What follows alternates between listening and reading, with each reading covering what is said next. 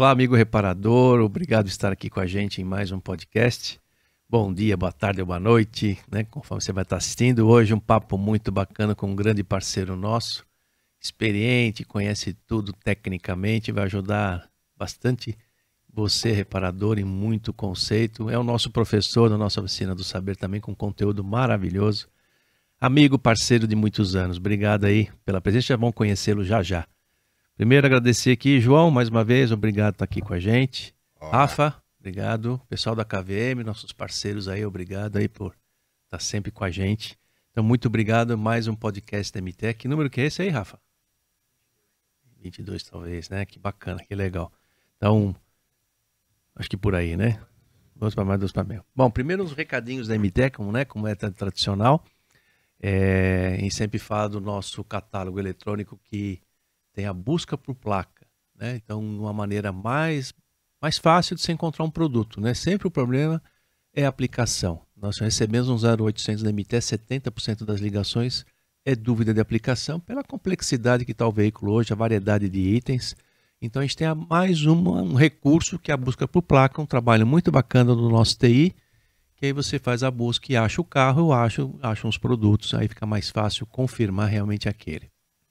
Outro recado é a nossa oficina do saber, como falei, nosso convidado especial aqui é um dos professores, então uma plataforma com mais, chegando a quase 50 mil alunos, né? Com bastante conteúdo, mais de 40 cursos. Hoje, falando aqui antes da, do vídeo, que a gente vai ter um, um parte 2 aí muito bacana, muito prático para vocês no dia a dia da oficina, né? Nós já vamos falar sobre ele. E, então, bacana, a gente sempre colocando conteúdos novos, totalmente gratuito e com certificado, e ajuda a inclusão de muita gente que quer entrar no setor de reparação. Nós estamos precisando de gente.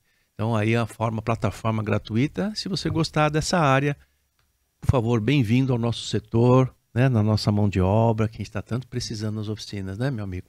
Exatamente. Então, outro recado também, é, no nosso Compre MTE, você tem um desconto lá, um cupom desconto quando você não encontra um produto MTE no seu fornecedor tradicional, você pode entrar no site da MTE, entre no Compre MTE, você vai encontrar parceiros e clientes nossos que vendem os nossos produtos nessa plataforma e você pode encontrar um produto talvez de um carro mais específico que não encontra na, no seu fornecedor, você pode encontrar pela internet, que é o famoso marketplace. A MT tem todos os itens dela disponíveis para você e sempre um parceiro nosso, um cliente nosso lá revendendo, tá bom? É isso? É isso, Rafa? Ou, oh, esquecido disso, importantíssimo, né? Nós somos parceiros da Emprega Mecânico. É uma iniciativa muito bacana, totalmente gratuita da Escola do Mecânico. Nossa amiga Sandra fez um trabalho maravilhoso na pandemia. Vinha fazendo e na pandemia, então ela liberou gratuitamente. Você pode encontrar uma oficina lá, né? Procurando um emprego, e a oficina também pode procurar um profissional nessa plataforma chamada Emprega Mecânico. Só entrar no site da MT ou da Escola do Mecânico ou no Emprega Mecânico. Você vai ver todas as informações. Então deixe seu currículo ou você oficina, procure um profissional por essa plataforma. É totalmente gratuita. A Sandra deixa isso ó, gratuito para você ajudar o setor. Uma iniciativa muito bacana. Sandra Nali. Sandra Nali, é uma parceiraça, né? Que trabalho bacana você está fazendo, Sandra. E é isso aí, né? Tá bom. Leandro, muito obrigado por você ter vindo aqui. Muito Eu prazer você receber você, um parceiro de tantos anos, de tantas História. histórias e conquistas e desafios. Muito obrigado aí por você estar aqui com a gente, viu? Muito obrigado. Eu que agradeço aí o, o convite e a parceria, né? São 18 anos. 18 anos já? 18 anos. Você aguenta nós? 2004 é. é que é. começamos aí como Thomson Car. Thomson Car. Era Thomson Car. Verdade. A camada chegou no Ipanema. No Ipanema. Com um letreiro, né? Um luminoso. Luminoso. luminoso. Thomson Car. Thomson Car, isso aí, né? Era a nossa Ipanema branca, ambulância. E era uma ambulância era mesmo, né? Ambulância no... mesmo. É. Chega mais aqui. É. Leandro Beleza. Marco de Patinga. Patinga, é, você é Minas é mineiro, Gerais. então. Sou mineiro. É. Vale do Aço. Vale, do, do Aço. Aço. Eu sou nascido em Caratinga. Caratinga? É, uma cidade 100 quilômetros depois de Patinga, cidade interior, é, cafeeira, né? Lá o uhum. povo vive da agricultura. E eu comecei lá. Eu fiquei em Patinga até os 26 anos, em Caratinga. Caratinga. É a minha terra natal. E fui para Ipatinga. Ipatinga é que eu fui desenvolver mais na área. Tá? Ah, é? Assim, achei Mas fosse... eu comecei em Caratinga. Caratinga, você já é... tinha atividade de, de oficina? Lá eu comecei como ajudante, tá? É. Eu tava contando pro João lá em casa, onde a gente batendo papo. Caratinga fica onde? Pergunta de leigo. Leste de Minas, sentido Espírito Santo. Você está na BR-116. O quê? 10, 10, 10 15 mil habitantes? O que, que é? Grande, pequeno? Não, é pequena. Tem hoje uns 74 mil, 100 é. mil. É para baixo de Belo Horizonte ou para cima? É, descendo, né? Belo Horizonte. Você está sempre subindo no sentido do mar, indo para o Espírito Santo. Indo para o Espírito Santo, mais ou menos na Isso, altura você de... pega a 381, sentido aí Patinga, governador Valadares. Sim. E Patinga você entra à direita e vai sair na 116 e vai seguir isso aí Caratinga, Realeza. Aí você tem Realeza, que é um trevo, uma cidade, é um trevo que você vai Bahia, Espírito Santo, ou volta pela 262 para BH. Hum, tá? É a famosa Rio Bahia? É a Rio Bahia. É a Rio Bahia, Rio ah, Bahia. Bahia. É a Rio Ah, é. Bahia. Ah, É, Tem a 101, mas é, a 101 é por É, trás, é é, rodovia do é. mar, né? É, é, segue a pelo litorânea. mar, é assim, litorânea, 101, é 116 mais para dentro, né? 116 é mais pra dentro. E ela vai o Brasil inteiro, né? Ela vai que- Brasil inteiro. o Brasil inteiro nessas Brasil rodovias. inteiro. Ela né? vai subir. tem ó, região ali. Ela, Gente, dirigia ali na. É. Hoje tá melhor, tá pedagiada. algumas partes começaram a fazer pedágio. Aquela região ali do. Caratinga não tem. Não é duplicado. Então, nós. É, é uma cidade muito. Foi conhecida, né? Que, quem são meus conterrâneos que são conhecidos? Agnaldo Timóteo, que faleceu, o cantor, é de Ah, lá. é? E... Menino, menina. Isso, esse Oi, menino. aí. Oi, menina. E o Ziraldo, cartunista, Ah, que é, criou o Menino Maluquinho, É. também é de lá. É, também de lá. Tá. Que bacana. E Duas muitas pessoas vezes- ilustres, né? Que E, bacana. e além as você, pessoas. pô. e as pessoas, às vezes, eu ouvia né, em programas o Agnaldo Timóteo falar assim: Ah, eu fui torneiro mecânico, e as pessoas não acreditavam. É. A oficina que eu comecei, eu entrei, ela estava na quarta geração. Mas o bisavô do, do- do meu patrão, ele foi o patrão do Agnaldo Timóteo. Então lá tinha um pôster, porque era um, vamos dizer assim, poxa vida, tem um cantor nacional, conhecido nacionalmente, que foi meu funcionário. Então tinha a foto dele lá, um moleque de uns 14 anos na época, deve ser isso, 16, trabalhava no torno. O irmão dele também, o Paulinho Timóteo, era torneiro, o irmão mais velho dele. Então eu trabalhei, eu comecei nessa oficina. Essa oficina, olha que Eu bacana. entrei em 1986, 87 com 14 anos. Hoje eu tô com 50. Então, ali eu comecei ali. É uma oficina que fazia de tudo em elétrica. Fazia tudo em elétrico, tudo, né? tudo, tudo. E torno é, tinha que ter na oficina, né? É, e dúvida, todo né? mundo tinha torno. E eu- então tinha um cara específico pro torno. né? Nessa época que eu entrei já era outra pessoa, mas tinha essa história do Aguinaldo Do ali. Então, Timóteo, quando o é. Aguinaldo falava, ah, eu fui torneiro, ninguém acreditava, mas Ninguém ele, acreditava, mas foi mesmo, é verdade. ele foi torneiro. Ah, que Mas- legal. E ele é de Caratinga. Ele é de Caratinga, Caratinga. família de lá. Ele emplacava os carros na cidade de Timóteo. Timóteo, que é Ah. depois de Patinga, que é Vale do Aço. Muita gente conhece como a Cesita, porque tem a Cesita que é o aço inox. Aham, É. Exato. Então, por isso que ele chama Vale do Aço. Você tem a Cesita, tem os Minas, tem os IMEC. Ali é uma indústria siderúrgica. né? O Ali tem muito minério de ferro. Minério ali, de né? ferro Todo- puro. tudo puro né? Então, ele emplacava em Timóteo porque os carros dele ficavam com o nome Timóteo. A primeira Mercedes que eu tive contato para reparar era dele. Era dele? É, todo Ah, é? final de ano, é, Caratinga tinha uma festa chamada Caratinguense Ausente. Ele e o Ziraldo combinavam de estar presente. Ah, é? Então ele ele ia a vez a, uma vez a Mercedes deu um problema e eu, a oficina que eu trabalhava, né, família conhecida dele, ele deixou lá. Então foi a primeira Mercedes assim que eu vi de perto, De perto. tinha sido o Aguinaldo. Em Ah, 87 ela era um 84, 85. São os primeiros importados. Os primeiros raro, importados, prata, importado. é, coisa linda. É, tocar fita alto reversa, a gente não conhecia É, não conhecia essas coisas. De 84 nem estava liberado a importação. Imagina como ele conseguia Não, trazer. É, era de- difícil. difícil trazer, né? Difícil. Le- Lembra Ah, o então- modelo? Rapaz, era conversível, grande, modelo eu não lembro. Ah, acho que eu sei qual que é. Uma, é uma- Uns faróis grande, né? É. Era muito bonita. Eu cheguei, não, o Timóteo é de lá, não sabia. Aí ele, aí ele fazia. O Timóteo, sobrenome dele mesmo, né? É, Era- sobrenome, Só que ele família pla- Timóteo. fazia placa lá pra. Pra pôr no carro, pra pra, pôr no carro, com o mas nome ele dele. Tem um Caratinga. transan, ele também teve um transan que tava Timóteo. era. Eu não cheguei a ver. Eu vi o Tá. transan dele. Eu sei que, assim, quando ele trocava de carro, aí ele começou a passar o carro pro irmão mais velho. Então, é sempre o irmão dele foi um dos caras a ter carro importado na cidade, porque o Aguinaldo passava para ele. É, legal. É entendeu? interessante que eu, eu quero só fazer essa, essa geografia aí, só para me lembrar. Primeiro a gente chega em Timóteo, depois Coronel Fabriciano e Patinga. Depois de Patinga. Aí Caratinga fica à frente, não é isso? Caratinga fica 100 quilômetros depois. 98, para ser exato. Só que assim, você pegou Belo Horizonte, passou BH, 381, você pegou a 381, então você vai passar Caeté, aí você vai passar entrada para Itabira, né? Itabira, vai para Santa Maria do Itabira também ali, desce, continua descendo, aí você vai João Molevade, João Molevade Nova Era, aí tem Bela Vista, tem umas cidadezinhas pequenas ao lado, aí você vai chegar em Timóteo, Coronel Fabriciano E Patinga. e Patinga. Colado praticamente. Colado. É, à medida que foi crescendo lá na região, dependendo do local por onde você entrar, você não vê que mudou de cidade. Porque os bairros estão praticamente Ah, na emendaram divisa. outra, né? Tá? Então, O... Fui tomar água, peguei minha caneca e o sinal do Rafa. Uma lembrancinha do nosso podcast. opa, obrigado. Rapaz, caneca, Três, persona... esqueci. Hã? caneca personalizada. Personalizada. Põe aí. Aí. Pessoal, Olha aí. Que bacana. Vou até colocar água nela já. Vai, coloca. É, pra isso. Mas ali então é uma região assim.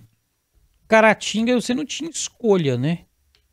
Ou você ia trabalhar na lavoura de café, ou você ia ser balconista de loja de tecido, calçado, ou você ia aprender uma profissão, ser pedreiro, serralheiro, Sim. algo do tipo. Então eu fui pra oficina. Eu quis oficina. Você já queria oficina mesmo. É, a história é um pouco também devia ter assim- poucas oficinas também, né? Não, tem muita. Tem muita, né, Tem cara? muita. É. E a coisa mais interessante que eu descobri quando eu saí de lá. Quando eu saí, que você chegava numa empresa querendo emprego, ir para um lugar maior para crescer, eles te perguntavam, você é de onde? Aí você falava, eu sou de Caratinga. Não, se você é de Caratinga, eu te contrato. Aí um dia eu perguntei pro cara, por que, que você É. contrata alguém se for de Caratinga? Ele falou, porque lá vocês lutam com unha e dente e aprende. A turma daqui, lá eles se consideravam, por exemplo, Vale do Aço e Patinga é uma cidade grande em relação às De relação demais. às demais, né? É uma cidade com mais de 300 mil habitantes, tem a maior siderúrgica do mundo, até um tempo atrás era ela. Tem, trabalha com cinco alto-fornos constante, 24 horas. Então o pessoal considera assim, ah, você veio disso- do interior. E na cidade maior, muitas vezes a turma nova, na minha idade, não queria Não saber queria desse tipo saber de disso. Já coisa. tinha outras coisas a fazer, outros recursos. Isso. Então não, não queria. Guardar isso aqui. Não, só pra fechar a caixinha. mais bonitinho. Então eu fui pra oficina, mas a, a história de eu ir pra oficina foi assim, eu queria uma moto. Eu queria uma moto. Hum. Aí eu escutei a história de um cavalo.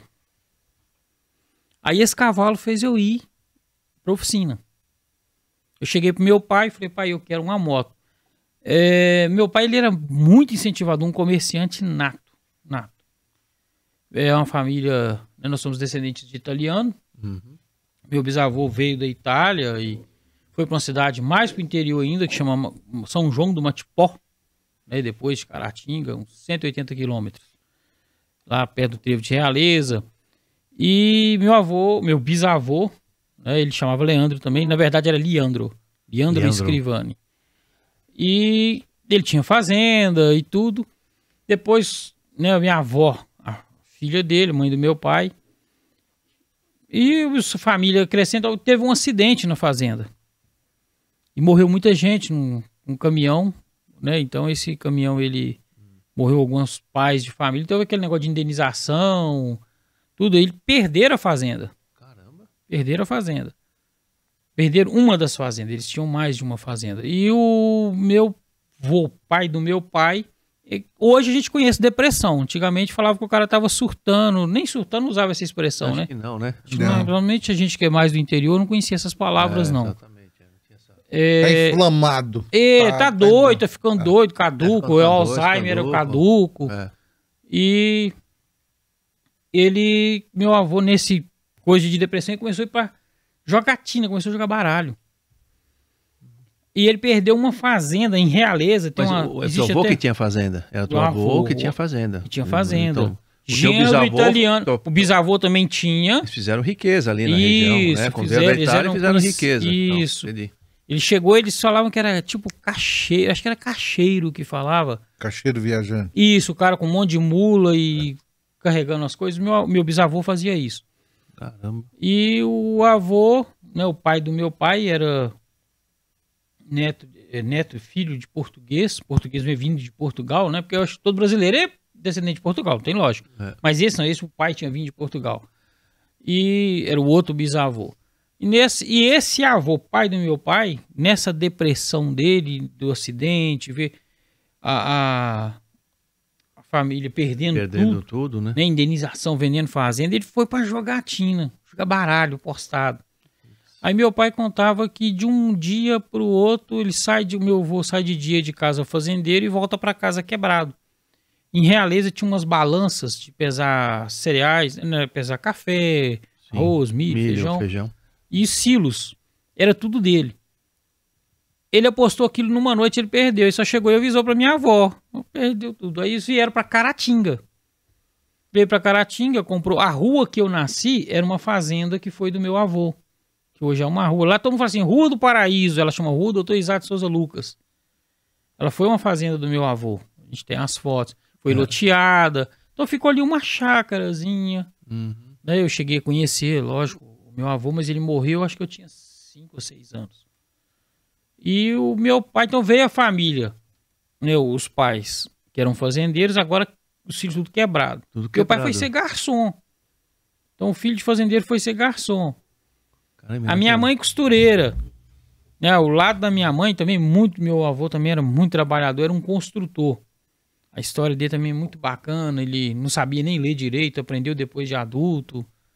E eu lembro de um, um lugar que eu fui comprar minhas primeiras ferramentas.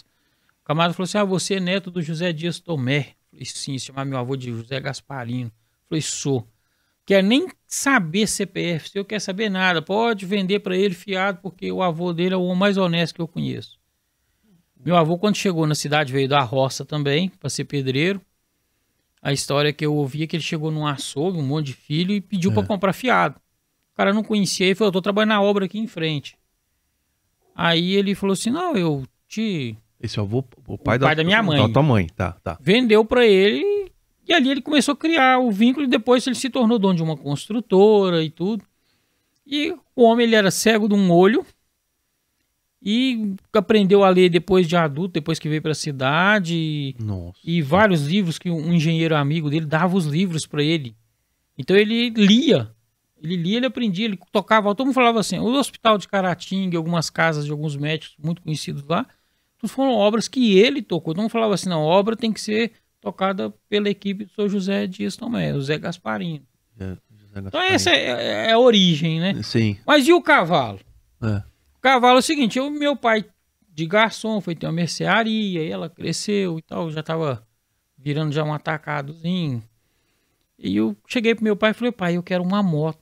Eu aprendi a dirigir, eu tinha 10 anos. É. Eu ia lavar o Fusca do meu pai, um Fusquinha 66, verde oliva, 1.200 ainda. Eu fui lá, lavava o carro, o pai deixou a chave, eu falei, ah, ele pisa nesse pedal que era embreagem, não sabia nome. É. Ele pisa aqui, empurra essa alavanca pra frente, solta e pisa no daqui, esse anda. Eu funcionei o Fusca e saí igual um doido. Subi num barranco em frente de casa. Foi o Fusca pendurado lá no barranco a mais de 45 graus. Correram lá na mercearia. Ele falou: Zé, seu filho saiu com Fusca. Aí o pai falou: Ah, você quer aprender a dirigir? Você não tem idade, não. E ele ria. Isso com Ele- 10 anos. eu com 10 anos. Aí ele foi ensinar minha mãe a dirigir e eu sentado no banco de trás e eu observando. Aí um dia eu peguei o Fusca e saí andando no Fusca. Aí ele não ligava. O meu pai, ele achava assim que você tinha que aprender. Tem que aprender. Aí ele falava uma coisa que eu já falei isso com os meus filhos e eu acho interessante. Ele falava assim, pela experiência de vida deles, tinham sido fazendeiros, depois Sim, veio ser garçom, Foram humildes e recomeçaram, Isso, né? e recomeçaram, todos eles, meus tios, todos eles fizeram a vida e todos vieram ali daquela. Eles falam assim: brasileiro não desiste nunca, né? É. É, eu acho que isso vem muito da base, da família. Uhum. Aí o, o pai foi e sentou comigo. Eu vou te contar uma história. Eu comecei minha vida com um cavalo. Eu falei, é, é, meu, meu avô, quando ele veio, ele trouxe alguns andaluzes, uns cavalos andaluzes, lá da região da Espanha, Portugal ali. E começaram a criar lá em, em Matipó o manga larga, que é uma cruza, né? O manga larga machador, que São Paulo eu acho que é a maior origem, é num, num trecho aqui de São Paulo no estado de São Paulo, não sei a cidade, mas eu sei que todo mundo dá origem. Mas meu avô tinha trago e tinha feito, e tinha o Campolina também. Uhum. E meu pai queria um cavalo daquele, porque o pai dele, o avô dele criava e queria um cavalo. Queria um cavalo. Aí meu avô falou assim: você vai trabalhar um ano e eu te dou o cavalo. E ele foi me contando a história. Aí o meu pai trabalhou um ano. Quando uma égua que pariu, ela morreu. Meu avô pegou o potro da égua morta, chegou pro meu pai, tá aí o seu cavalo. Ele falou assim, mas é o seu cavalo. Você não queria um cavalo? Eu não falei que ia te dar um cavalo adulto. Tá aí, é seu cavalo, puro sangue. Aí meu pai criou esse cavalo, eles falavam na mamadeira. Eles pegavam um bico de Sim, mamadeira que é, e A colocava égua morreu, leite e colocava numa garrafa, tipo garrafa de cerveja, mas era garrafa de cachaça, de vinho, sei lá o que, que eles tinham aquilo. E foi criando esse cavalinho na mão. Aí as minhas tias depois foi me contando, falou assim, esse cavalo, ele deu um nome, chamava Tesouro, uma cor bonita, diferenciada. Esse cavalo, ele não, ele não pulou.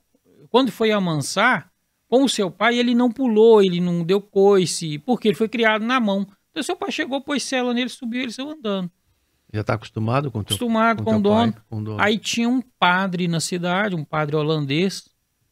Ficou louco com o cavalo, porque o cavalo ele era bonito, ele, parecendo que foi pintado, né? Aqueles cavalos que você vê muito em filme. Hum. Ele era uma cor, a gente fala castanho, eu falo café, be- bege. Hum. Meu pai falava, não, isso chama castanho.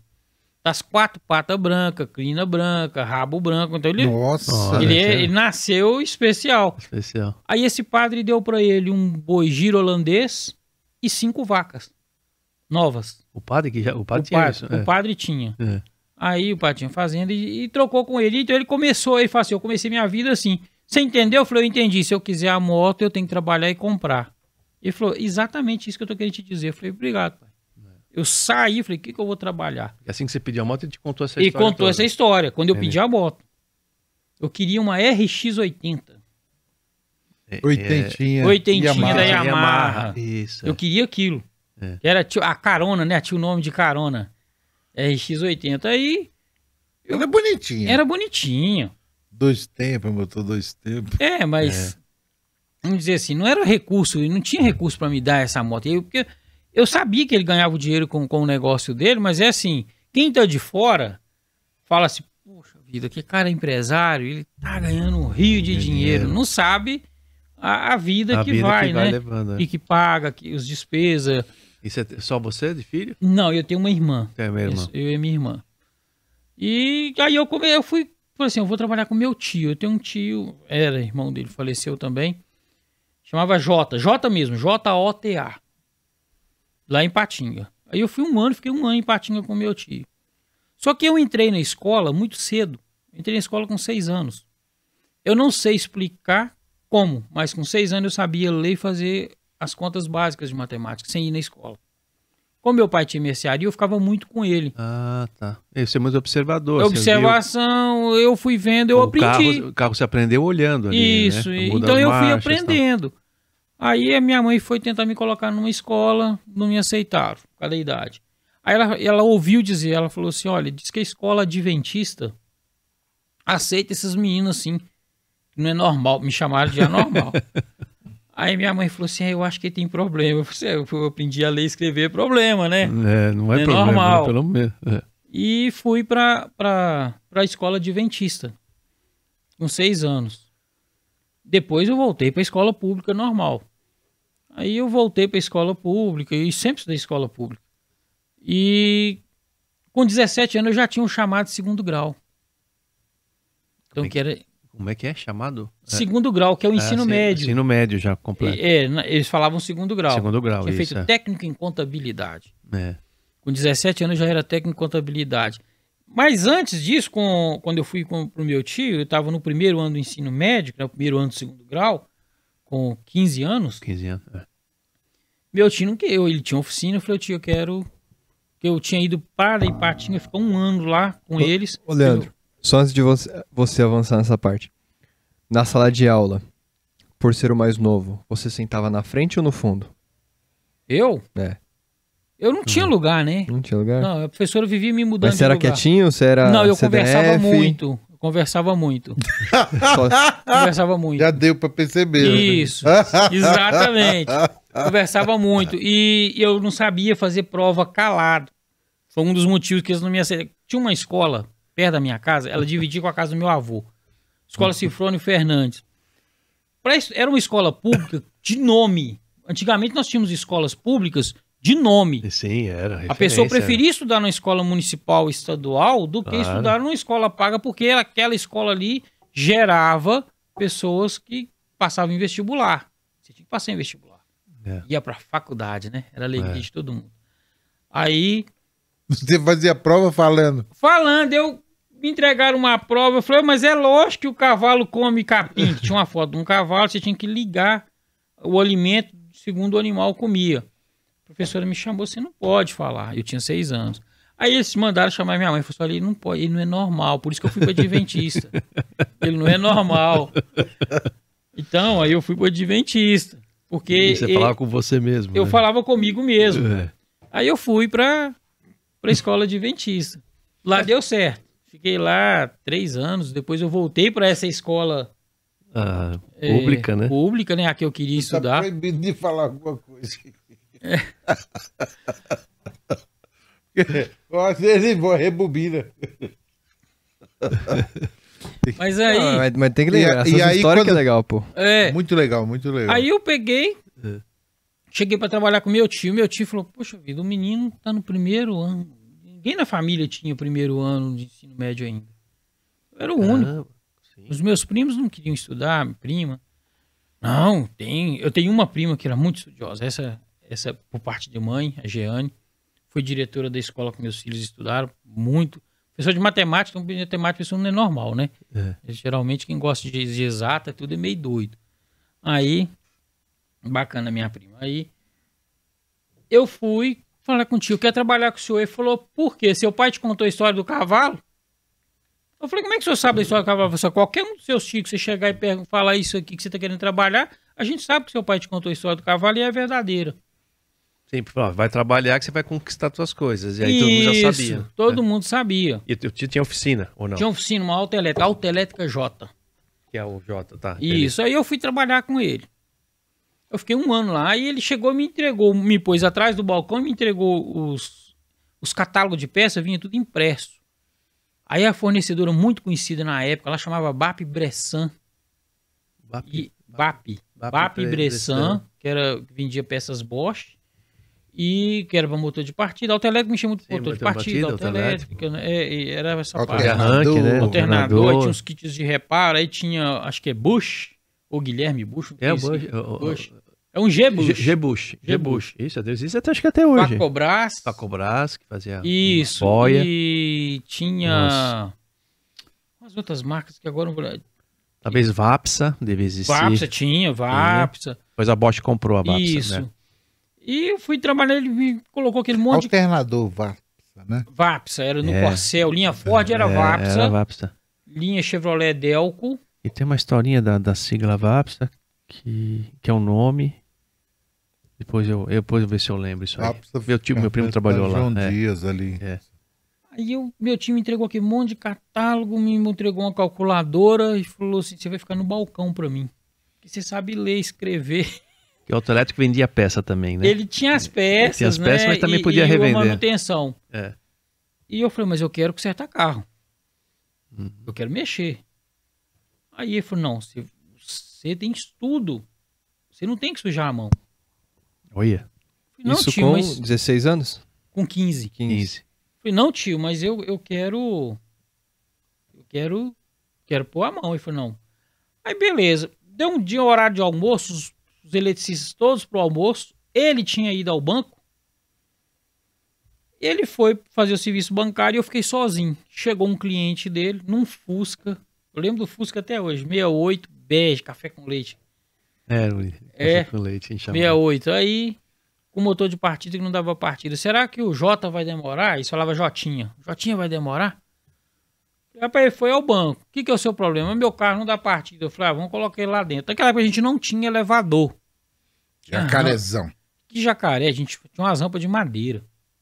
As rampas feitas de madeira, o carro subia e ficava com a Subia, traseira mais alta. mais alta. Jacaré quando a oficina era maior. Já tinha um pouquinho de mais dinheiro.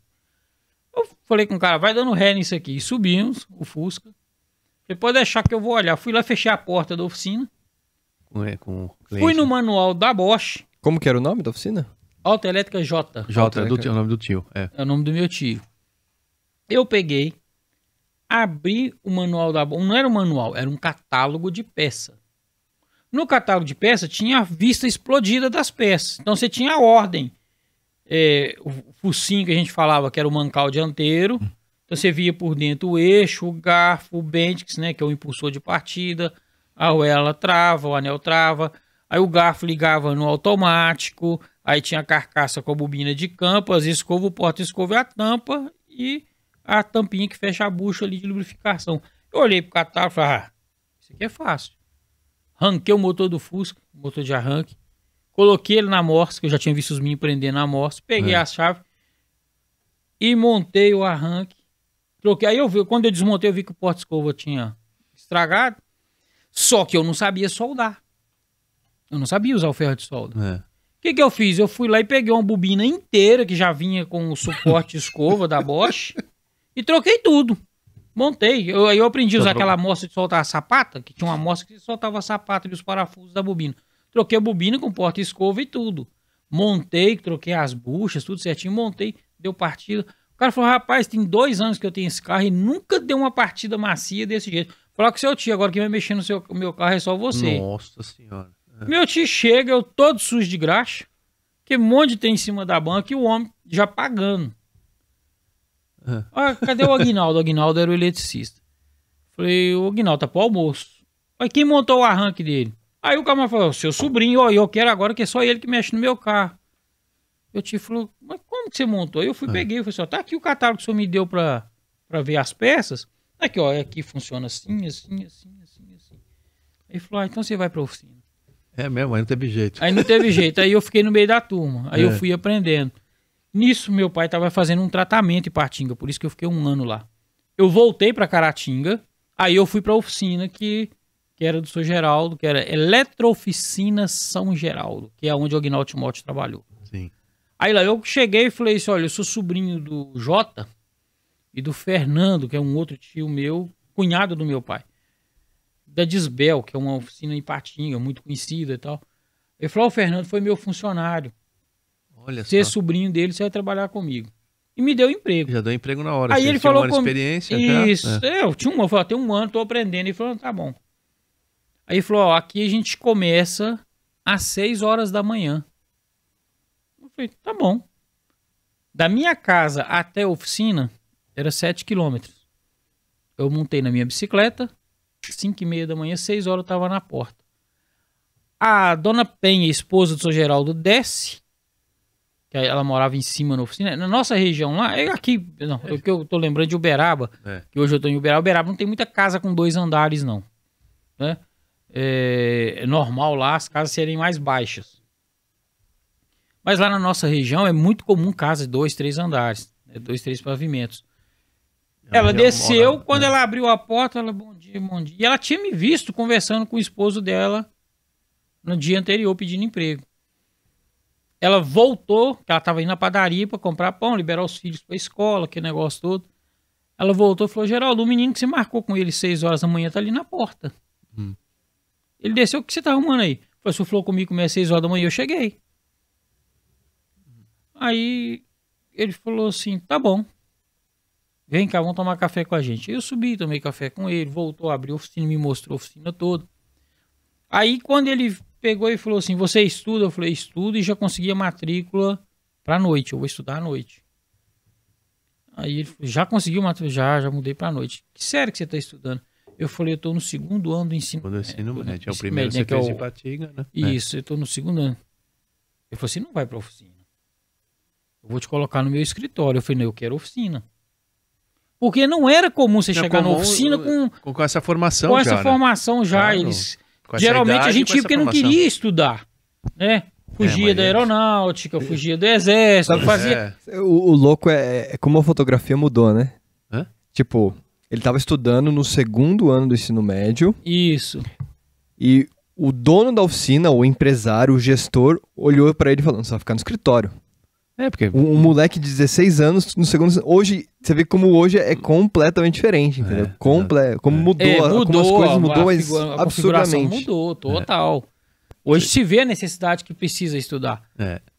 Aí eu fui pra, pra oficina, eu quero ficar na oficina. O meu negócio é oficina. Ele falou, então tá bom. Aí eu fiquei, e na época era 87, 88, 89, os carros, a gente não tinha BMW, Mercedes. A Mercedes que eu vi foi a do. Agnaldo lá, que eu fui conhecer do Agnaldo Timóteo. Você não via, é, vamos lá, Porsche. Sim. A gente sabia que o Ferdinando Porsche tinha inventado o Fusca. Mas que existia um carro com o nome Porsche, a gente não tinha conhecimento. E no interior, no meio de fazendeiro, o que rolava era picape Willys, Jeep Willys, Kombi, Fusca, Brasília, Variante, TL. É. Eram esses carros. Aí veio Del Rey, que era, Já era um luxo já. que era luxo, Del Rey Guia, oh, É. é, Pampa, Saveiro, a Chevy, né? A Chevrolet lançou a Tinha Chevy. as D20, né? as D20. picadas, né? D20 da GM, né, cara? É, depois eu vou contar uma história de uma D20 muito bacana, que foi, É. um- foi- me marcou nessa oficina aí. É. A D20 e o Del Rey. Que, que vamos falar assim, me lançaram como profissional da área. Aham. O... E lá atendia tudo, máquina agrícola, trator, é, pilhadeira, é, carregadeira, reta escavadeira, carreta. A oficina era muito grande, ela era três andares. Reformava a bateria, eu aprendi a Oxe. reformar a bateria. Aí, e rolava induzido. O camarada que vamos falar assim, que era o meu mentor, ele já faleceu, eu sou o Oswaldo, a gente chamava ele de Dico, que era o eletricista. Nessa oficina era tão bem organizada que era assim, tinha um eletricista e cada eletricista tinha um ajudante. Poxa. Quando eu cheguei pedindo emprego, o eletricista, que tinha sido ajudante do Dico, né, do Oswaldo, tinha saído. Tinha ido para uma outra oficina. Aí o Dico estava sem ele ajudante. E não podia o ajudante do João ajudar o Alfredo. Lá era regra. Era a regra, tem cada um com o seu Então você vai ajudante. trabalhar com o Dico. Falei, beleza. E o Dico era um cara, assim, espetacular. E o Dico tinha sido ajudante de um cara que tinha pedido de chinês, que não tinha nada a ver com chinês. Nada, nada, nada chinês. Mas ele tinha um pedido de chinês. E esse chinês trabalhava com meu tio Fernando lá em Patinga, que tinha sido funcionário do seu Geraldo. E o Dico tinha aprendido com o chinês. E naquela época rodava uma, umas conversas que não existia WhatsApp, internet, nada disso, né? Era assim: o melhor eletricista da cidade é fulano de tal. Existia isso, o melhor mecânico. Existia, não, ainda existe isso. né? É, Na- não, mas essa- lugar essa pequeno era, lugar uma- pequeno. era. É o cara. Aí eles falavam: você trabalha na onde? Eu trabalho na oficina do São Geraldo. Ah, a melhor oficina que tem aqui. Trabalhando com quem que é o cara que você trabalha com ele? Foi o Dico. É o melhor eletricista porque ele aprendeu com o chinês. Eles falavam desse jeito. E o chinês trabalhava com o meu Sim, já tio. virou o currículo dele ali. É, aí fiquei ali no, no São Geraldo, trabalhando com o Dico, e tinha um outro colega nosso, chamava Luiz. O Luiz, ele é o cara que usava os equipamentos da Bosch, os outros, porque ele tinha um pouquinho mais de estudo. Então tinha uns multímetros, uma bancada de teste da Bosch, só É. ele, mas ele não pôde ir para a Bosch em Campinas fazer o treinamento, porque na Bosch não aceitava se o cara não tivesse o segundo grau, não tivesse ensino médio naquela época. Tinha que ter para ir fazer o curso. Não era só comprar a bancada. Então a bancada mesmo de teste de alternador e arranque, ela estava guardada, tampada, porque Sem não uso. tinha, não, a Bosch não fez a entrega técnica porque não tinha ninguém treinado. E o Luiz usava os equipamentos. E tinha a- aquele negócio todo ali, uns manuais, ele não deixava ninguém ver os manuais técnicos. Que ele fez uma amizade com um representante da BAP Bressan, ele sempre trazia e dava um para ele, uma cópia.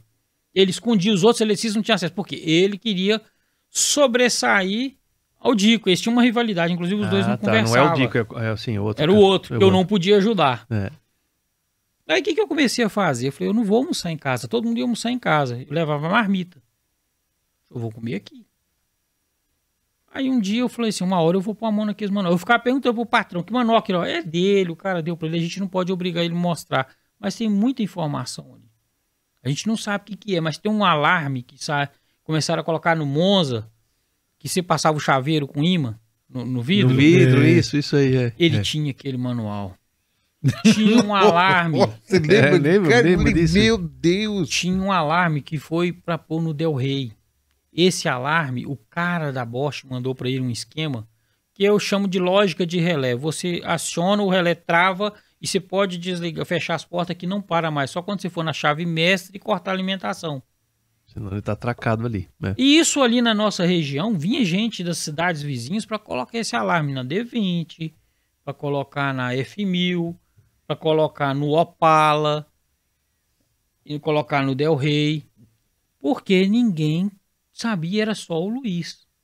O Luiz vai almoçar um dia que ele sai meio corrido, ele larga o manual em cima da, Na bancada dele. da bancada dele.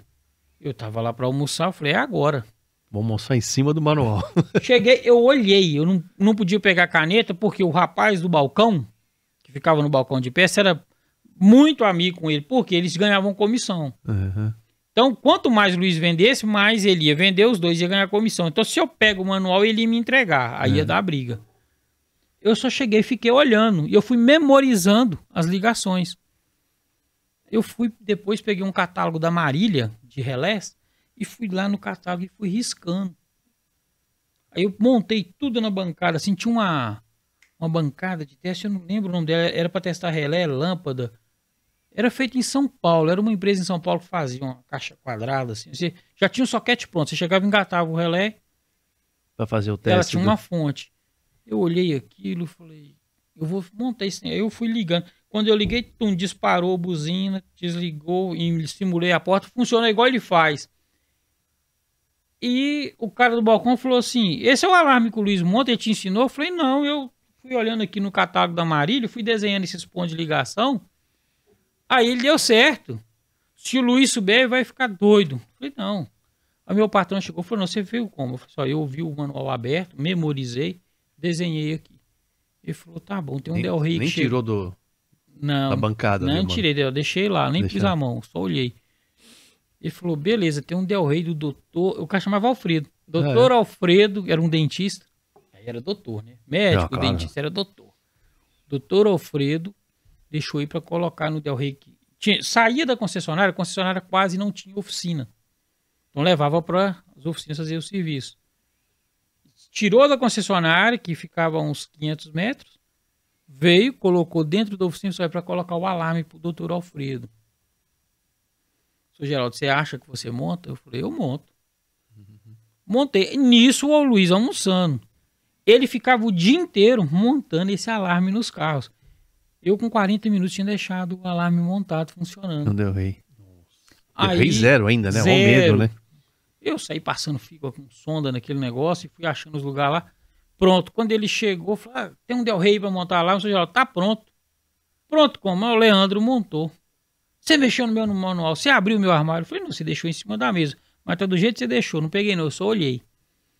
Aí, aí ele falou assim, ah, você não conseguiu montar? Eu falei, consegui. Ele falou, rapaz, ele virou pro seu Geraldo, eu quero esse menino como meu ajudante, eu não quero meu ajudante mais não. Ah, o Luiz pediu você? É, ah, não ficou falou- bravo assim? não, ele, quando ele viu que eu só de ver, ele falou, cara, eu estudei esse manual, o cara me entregou três meses. Você viu e montou? Não, você vai ser meu ajudante, eu quero é você. Aí começou, os, ele já não conversava mais o Dico, aí começou os dois a brigar de novo, porque eles, eles tinham uma rixa. A brigar porque o Dico queria que eu continuasse com ele. Sim. Aí eu falei com o seu Geraldo, vamos fazer o seguinte, eu trabalho na parte da manhã com um, na parte da tarde com o outro. E vão fazendo essa inversão e quem tiver mais apertado eu vou ajudando. Isso, 18 aninhos. É, eu tinha 16. 17? 16. 16 Ainda 17. 16? É o segundo 16. ano. É no É o segundo, segundo ano, ano, de, do foi? ensino médio. Foi assim. Com 15 Mas trabalhou você, em você ficou Patim. quantos anos nessa oficina? Hã? Nessa oficina? Essa oficina eu fiquei de, de final, de, é, início de 88, e eu comecei dia 5 de janeiro. 5 de janeiro de 88, eu fiquei nele até 92. até 96. Fiquei nela até 96. Aí eu voltei pra Ipatinga. Aí eu fui pra Ipatinga. Pra... Tá. Aí lá montei o Del Rey. Aí começou. Chegava mais carro pra montar lá, vão ajudar. Aí chegou uma carreta que tinha pegado fogo, uma 111, eles falavam jacaré, né? A Scania jacaré, É, aquela cara aquele maçarica, o maçarico, motor ele 111. chamava maçarico, né? Aí eles falavam já- Então, mas- É uma saricão. Maçaricão, aí eles né? falavam jacaré por causa da, da frente A comprida, frente né? comprida, né? Aquela Aí cor é, Ela era meio um- rosa, né? é um meio bege, rosa, um né? laranja, né? Laranja, rosa. Aí Famosa, chegou né? Até uma- hoje. É. da chama, tinha uma empresa de transporte chamava Star. E ela hoje é, eu acho que é o grupo Júlio Simões que absorveu ela na época, tem muitos anos. Ela chegou, ela tinha pegado fogo no chicote elétrico. Aí o Luiz falou assim: "Não tá achando". Ele me chamou e falou assim: "A gente não tá achando chicote para comprar, porque comprava pronto. Então vamos ter que fazer. Você me ajuda a encarar isso aqui?" Eu falei: "Vamos, aí, como que funciona? Eu nunca tinha mexido na carreta". Ele foi me explicando. Aí a gente foi fazendo chicote. Aí eu passei a mão em caneta, papel e uma régua. Ele falou: a gente precisa de ferramenta, rapaz. Chá de fenda, alicate, fita isolante, rolo de fita. Você pega um papel. Eu falei: não, eu tenho que desenhar primeiro. O que, que a gente vai fazer? Não, não existe isso. Eu falei: Luiz, se a gente desenhar onde vai passar os fios, a gente mede, corta, faz fora e depois põe no carro. É. Mas eu nunca tinha visto ninguém fazer chicote. Fui Mas eu fui vendo isso em, em revista, porque eu via na- nos livros de venda da DNI, tinha venda de chicote, amarilha. Então tinha o chicote, o desenho de um outros casos. Eu falei, olha, é só a gente desenhar seguindo a sequência. Aí eu comecei a desenhar o diagrama. Aí a gente fez, deu certo. Aí todo carro começamos a fazer. Nós começamos a criar os manuais dentro da oficina Da- da- de sequência de serviço. Aí quando eu fui no outro ano, eu com 17 anos, meu patrão me falou assim, não é mais ajudante, você não vai, você não vai ajudar mais ninguém. Você agora é eletricista, Eletricista. vamos mudar a sua carteira, você é carteira. E eletricista. mudava na carteira, né? Mudava na carteira, você agora é eletricista. Eu chorei, eu chorei. Eu falei, cara, eu virei eletricista. Aí eu tinha Já ganhava mais guerra. um pouquinho, né? É, aí eu fui pro tiro de guerra. Cheguei em tiro de guerra. Falei, patrão, eles vão querer um tiro de guerra. E eu ainda tô estudando. O outro ano, aí ele pegou e falou assim: não, vamos conversar, o tenente é cliente aqui. Só que ele tinha um cliente muito chato. Ah, tá. Ele tinha um cliente muito chato. Chato pra caramba. Que é o cara que teve o primeiro Comodoro da cidade teto vinil bege, o carro todo bege, roda raiada, 1980 que o cara tirou zero e tinha aquele carro. E esse carro, quando eu via ela, eu ficava calado, eu sabia quem era o dono do carro. Eu não falava de quem que era o carro. E quando eu vi o dono do carro chegar, eu me escondia. Eu não queria que o patrão soubesse que eu conhecia o dono do carro. O dono do carro era o meu avô, pai da minha mãe. Teu O- avô? É, o José Dias Tomec, da construtora. Eu nunca contei, eu não contava. Eu ia procurar emprego, alguma coisa. Eu nunca chegava e falava assim, eu sou parente do fulano. Entendi. Entendeu? Eu não, não tinha que usar, é, usar a isso. carteirada. É, dizer, eu né? queria conquistar, igual o meu pai também era bem conhecido. Eu não falava com o pessoal assim, eu sou filho do fulano. Não, eu sou eu. Eu vou comprar a moto. Eu vou comprar uma moto. Eu É. tinha que comprar uma moto. E comprei minha primeira Eu- moto com 17 anos.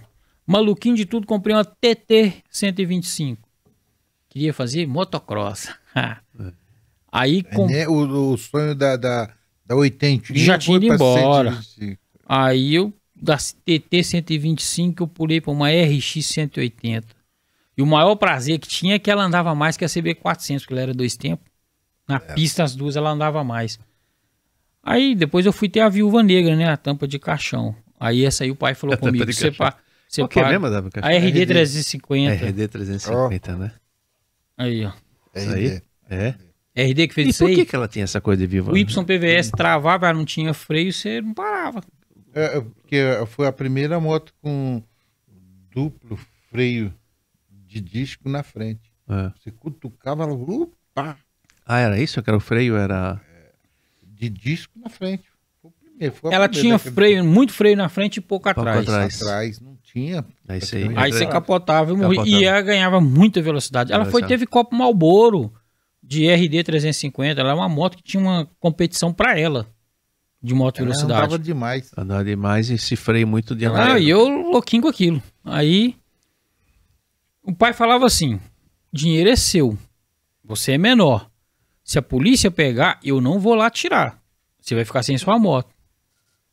Quer comprar, compra. Falei, tá bom. Comprei. Leandro, Leandro, Leandro, vamos, vamos embora. Vamos, Vamos lá. quero saber, Da oficina. quero saber da oficina, Então, quero saber da, E esse da Commodore família Elisângela, os seus e, a- filhos. e o. Vamos chegar lá. Você falou que você tinha o da D20, foi nessa Isso, oficina? aí foi nessa oficina. Aí, lá na região, aí depois eles ficaram sabendo que eu era neto do homem. Mas por que você não falou que era neto do seu Zé? Eu falei, não, hein. E outro, meu avô era muito chato. Chato, chato, chato. Muito perfeccionista com tudo. O meu pai foi construir, refazer a nossa casa. Aí ele não podia contratar outro pedreiro, outra empresa, porque senão aí dava briga com o sogro, né? Meu avô falava, eu que vou fazer. É minha equipe que vai fazer. Um dia o ajudante chamou meu pai e falou assim, para encerrar aí a- essa parte. Ô, seu Zé, meu pai chamava José também, José Mendes. Eu não vou trabalhar pro seu sogro mais não. Ele falou, por quê? Ele quase me matou com um tijolado ali. Eu entreguei um tijolo empenado para ele. Meu avô pegava o tijolo e fazia assim, ele olhava. Se o tijolo tivesse uma onda, um empeno, o tijolo tinha que ser certinho. Ele devolvia a carreta de tijolo, o caminhão de tijolo todinho Todinho. para a empresa que forneceu pro depósito, porque ele não insetava o tijolo empenado. Nossa senhora, era chato. chato. E com um carro pior ainda. Aí ele ficou sabendo que eu tava lá, então ele falou, por que, que você não me contou? E ele também brigou comigo, por que você não me contou eu tava trabalhando no seu Geraldo? Porque você ia mexer no meu carro. Eu falei, vou, eu não quero mexer no seu carro. Porque se aparecer um arranhão, o senhor vai querer brigar comigo achando que fui eu. Eu sei como que o senhor faz. Eu te conheço. Aí tá bom, mas depois eu acabei atendendo ele. E aí veio a D20. A D20, na região lá, tem uma cidadezinha perto, chama Varja Alegre. Chegou a ser, chegou a ser, hoje não é mais. A maior produtora de arroz da região. Um fazendeiro, um cara muito rico na época. Eu sou Crispim, ele foi o primeiro cara a ter uma D20. Mas sabe aquela história da música lá do, do pagodeiro lá, do Conhece Caviar? Já ouviu falar, mas não conhecia o Caviar? Eu esqueci o nome do cara. Zeca Pagodinho. Zeca Zeca Pagodinho Pagodinho. né? Que eu sei que, que eu não sei que eu viagem, ouvi falar um trem assim. Todo mundo ouvia falar no tal do Zé Crispim, mas ninguém sabia quem era Zé Crispim. Você não via o Zé Crispim. Esse homem, Rico, tudo, famoso. Mas ninguém todo mundo sabia. fazenda dos Crispim, filhos médicos, mas ninguém sabia Yeah. quem era o homem. Só mesmo pessoa muito do círculo dele. Porque ele era aquele fazendeiro de estar lá no meio do mato, com, a- com o pé na terra.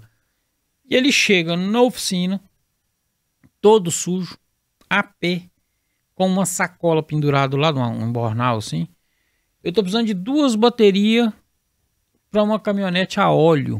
Eles não falavam diesel, falava caminhonete a óleo. É, isso mesmo. é. Aí eu falei, o senhor tá querendo duas baterias para caminhonete a óleo? É, uma caminhonete minha, eu- deu problema nas baterias. Eu falei, ela usa duas baterias. E era só D20 e F1000 que usava duas baterias. Era lançamento. Né, de 86, né, 84, 85 saiu o ED20, me parece. É. Então, em 89, 88, 89, o cara querendo uma bateria para uma caminhonete a óleo não era comum, porque era- elas ainda estavam em garantias, era poucas pessoas que tinham e ele não estava nela. Aí vem aquela questão do comércio, das pessoas às vezes não te atender pela Pela aparência. aparência, né? Claro. E muitas vezes entra numa furada histórias. porque o cara chega bonitinho de terno, gravata e acha que o cara é doutor, que o cara é rico e que vai pagar e às vezes é um caloteiro danado. Quantos- Quantas histórias tem desse Isso. tipo? né? Aí eu fui atender o sou José Crispim, e ele não me falou não também. Eu perguntei o seu nome, ele falou, eu me chamo Zé. Eu falei, ah, meu pai também chama Zé. Comecei a conversar com ele. Só tem uma caminhonete a óleo. Falou, caminhonete que eu falei, não sei não, filho. Eu comprei a caminhonete, agora que a porcaria não funcionou lá na roça. E eu preciso de duas caminhonetes. Meu filho vai trazer ela aí. Duas baterias. Duas baterias. Preciso consertar ela. Eu preciso de duas. Eu sei que é bateria. Só preciso de duas baterias. Ele falou, é. Então vamos lá. Aí eu peguei o catálogo de preço e fui atender. E tô rodando com ele, mostrando a bateria. Aí lá tinha de todas, o seu geral tinha todas as marcas de bateria. Tinha a Saturnia, que era o grupo Saturnia. É. Então tinha Prestolite, Pressolate Durex. Durex, É. e tinha a Tudor, né, que chamava Ajax na época. É. E tinha várias tinha marcas, LR, a, tinha Reifor. E eu mostrei todas pra ele. Aí eu falei, o senhor mora onde? Ele falou, mora na roça. Eu queria saber a cidade. Eu Não, mas qual região? Porque aqui, lá a região é fria. Falei, dependendo do lugar, só morar mais pra montanha, mais pra baixada. Vim saber o clima, porque tem, eu vendia bateria, que eu li o manual das baterias, ó. A Reifo era uma das melhores baterias para região fria, porque ela é feita no sul. Então a placa era pensada um carro lá pro sul, né?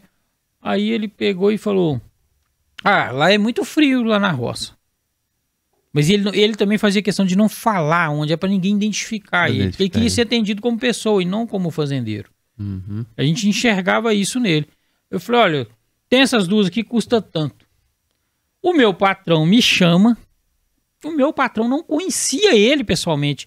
E o homem era cliente dele. Tinha uma ficha, os tratores, os caminhãozinhos Sim, da toda- fazenda, toda a as fazenda- picape Willis, tudo fazia serviço lá. Mas conhecia o Dr. Crispim, que era um médico, né, um clínico geral, filho dele, que era o Crispim Filho, que é o médico que ia lá fazer os acertos e tal das fazendas. Aí o doutor, o senhor Geraldo me falou, fica perdendo tempo não. Essa caminhonete a óleo. Não, mas tem caminhonete a óleo não. Caminhonete a óleo, comprar bateria pra caminhonete a óleo. Que caminhonete que ele tem? Cadê a caminhonete? O homem tava mal vestido. Aí entra o doutor Crispim com a D20. Já chegou e entrou, desligou. Aí falou, pai, eu atrasei. Na hora que falou, "Ô, pai, o meu patrão, eu acho que ele ia desmaiar, cara. Ele falou assim, pai, Nossa, aí que ainda falou, bem que. Puta merda. Xinguei, né? É, Não tem problema, não tem não, problema não aqui. problema. não tem problema. Aí ele falou assim, cara, é o Crispinho fazendeiro, é cagada que eu fiz. E o homem escutou ele falando comigo. Ele escutou? Ele escutou, ele ficou numa certa distância, mas o meu patrão falava alto. Então ele escutou, ele chegou e. Aí o seu Crispim veio de lá e falou assim: Você paga a comissão pro seu funcionário aqui? Eu pago. Pois é, a comissão vai ser desse rapaz aqui. Porque ele não sabia quem eu era, me mostrou Entendeu todas tudo. as baterias, me explicou e eu vou colocar a bateria que ele indicou. Aí meu patrão falou: Você tá vendo? Eu, desde que você chegou aqui, eu não queria você na, na oficina, eu queria você no balcão. Você vende, você conserta, você atende. Eu falei, beleza. Mas eu quero continuar na oficina. Aí, aí já tava como eletricista, comecei a rodar, rodar, foi até chegar a 96, aí eu saí. Porque passou pra mão dos filhos, a gestão mudou, o negócio descambou, o negócio acabou. Acabou um negócio que era bacana. É uma Os piscina filhos- grande, né? Pelo que Oficina tinha pra grande, oficina grande. Ela chegou a ter 22 funcionários. Caramba. Então ela, ela, ela Ah, foi aquele caso lá. É, Entendi, o caso das é. motos, que esse trem começou a pagar os funcionários atrasados, que tem tudo. Acabou. Aí eu fui trabalhar, eu fui pra Ipatinga, mas eu não queria voltar a trabalhar para parente. Porque eu não queria chegar e falar assim, tô trabalhando com, com o João porque eu sou amigo do João, sou parente do João, o João me contratou porque eu sou sobrinho, não. Eu queria conquistar, eu, porque eu aprendi isso com meu pai. Meu pai não chegava e falava quem ele era, ele perguntava preço, ele negociava. Então ele ralou muito, eu vi o pai ralando. Meu pai sempre foi meu espelho. Pai e a mãe, Seu pai né? tá vivo? Não. Pai não. O pai faleceu com Alzheimer. É mesmo. Com Alzheimer. Minha sogra fez. É, Tá e minha mãe ainda tá viva. Tua mãe tá Então, viva ainda. é. Aí eu peguei, cheguei fui procurar. Foi onde eu também comecei a descobrir essa história de, ó, se você veio de, de Caratinga, a gente te dá emprego. Aí eu tô tentando. Meu tio descobriu, o outro tio, o cunhado do meu pai, o Fernando, que a elétrica dele, a, a empresa dele era muito maior do que a do meu tio Jota. Sim. O Jota tinha, inclusive, sido funcionário dele. Aí eu fui trabalhar com eles. Aí eu primeiro. Aí ele falou assim: você tá querendo trabalhar aqui? Patinho não me procurou. Não, tipo, porque eu tô querendo ser funcionário. Não quero. Eu quero de parente. pra é, não quero problema. regalia. Falou, não, você vem pra cá. Ah, mas antes disso, eu tô, tô pulando uma história bacana. É o negócio da Bosch. É. Lá no São Geraldo. Ah, eu falei, "Ô, gente, esse negócio que fica debaixo dessa lona aqui, que é isso aqui? Ah, é, o do negócio do aparelho. do tá- aparelho, que era a bancada, ela testava o motor de partida, alternador, e ela tinha um kit de engrenagem, eu nunca mais vi dessa bancada. É, que você puxava, simulava o volante do motor no motor de partida. Que era para testar um impulsor, o Bendix. O bem Você pra- deslizar, para dar peso. Pra dar peso. Pra Ela dar... tinha um controle de peso. Ele falou: Ah, isso é uma máquina dinâmico. da Bosch, ninguém Mexe. mexe porque eles não entregaram e tal. Aí O seu gerador, ó, rapaz, você tem segundo grau, ué. Que aí eu já tava formando. O representante vai passar aqui para fornecer peça, eu vou falar com ele. Aí olhou tudo, pegou documentação, tinha mandado documentação para Bosch, para ir para Campinas. Aí ele vira e fala assim, ô, senhor Geraldo, eu mandei, eles rejeitaram. Rejeitou por quê? O menino tem 17 anos. Não pode, tinha que ser maior de idade. Ô, louco. Aí o senhor Geraldo falou, não, eu vou resolver esse caso agora. Chamou o Dico, que era o rapaz, o seu Oswaldo, me ensinou, falou, Dico, você vai para São Paulo com o Leandro, lá na Bosch. Rapaz, foi tão triste, porque o Dico não podia entrar dentro do centro de treinamento. Ele tinha que ficar lá fora, ele era minha babá, vamos dizer assim. Tava lá esperando, me acompanhando. Aí o que, que eu fazia? A gente chegava no hotel, eu tudo que eu Mas pegava por que que lá, não podia entrar? porque Porque não, não- não, ah, não podia, não podia matricular, Não porque não tinha segundo que grau. Era, era um alemão que administrava o curso. É. Aí, administrava, né? Não ministrava, ele administrava mesmo, ele que administrava aquele negócio, era um alemão. É. Aí eu falei, tá bom. Peguei e falei, senhor Dico, tem problema não, na hora que chegar no hotel, rapaz, se fosse nessa época de hoje que tem celular com câmera, ia escondido, igual chinês, ia É. filmar o trem. Aí eu chegava no hotel e falava, diga que a máquina ela funciona assim, funciona assim, funciona. Quando eu voltei, eu peguei a turma toda, falei, gente, ó, vou mostrar pra vocês como é que essa máquina funciona. Isso é a coisa mais besta do mundo. Você já podia estar trabalhando há muito tempo. Ó, tem o manual. Aí eu abri a gaveta, o manual tava dentro da gaveta lacrado. Não precisava levar ninguém pra treinar. Era ler o manual. Só ler o manual. Claro. Peguei o manual, abri. Tá aqui, ó. Pegamos o manual, fizemos lá, treinei a turma toda a usar ela. Todo mundo passou a usar a máquina. Todo mundo passou a usar. Bancadinha perfeita. Perfeito, todo mundo usando. Aí o dia o cara da, da Bressan chegou e falou, mas todo mundo tá mexendo nessa máquina? Ela custava o preço de uma Saveiro Summer na época. Nossa, caro, né? Era Uma caro, máquina era caro, era 20, eu lembro disso, 23.800 cruzeiro, era dinheiro demais, era muito dinheiro. O Fusca ainda saía 80, não, tinha parado o Fusca. Aí tinha ficado o Gol, né? Tinha entrado o Gol. Um Gol novo custava Primeiro- 6 mil. É, o 80, né? O primeiro. É, um gol, um gol novo saía na faixa de 6 mil, 6 e pouco. A máquina tinha custado 23 mil. Ele vendeu uma Saveiro e um outro negócio lá pra comprar essa máquina. Aí eu, todo mundo começou a usar. Aí eu saí, fui pra trabalhar com meu tio. Aí começou, aí começou a chegar injeção eletrônica nas oficinas. Ah, e lá na Bosch eu vi, eles estavam preparando o Gol GTI pra sair na rua, 89. É, 89, isso aí. E tava lá dentro. Mas eu não tava fazendo treinamento de Gol GTI. Só que como eu falo muito, converso, pergunto. é, Não, Café? mim, tranquilo. Não, tranquilo? Você quer? Eu quero. Aí eu peguei e falei assim. Cara, eu. Eu quero não, Rafael, obrigado. Eu quero. Queria ver aquele carro ali de perto. Que carro é aquele? É um gol, mas ele é diferente. Era um azulão bonito, né? É, Bonito, É bonito, né? Bonito. Pô, Um fiquei assim. sabendo cinza. que tem um. Prata. Não sei quem no interior que o cara pega Gol, coloca ele como GTI. Tão famoso esse carro que, que ele coloca ele no formato GTI e restaura pra virar um GTI. Ó, que legal. É no interior, depois eu vou pegar o nome direitinho. Aí eu peguei fui aquele carro lá. E eu tinha feito amizade com um dos instrutores. Eu fiquei uma semana na Bosch. Conversa daqui, conversa dali e tal. Aí o cara pegou e falou assim: ó, na hora do almoço, eu vou te levar lá pra você ver o carro. Falei, tá bom.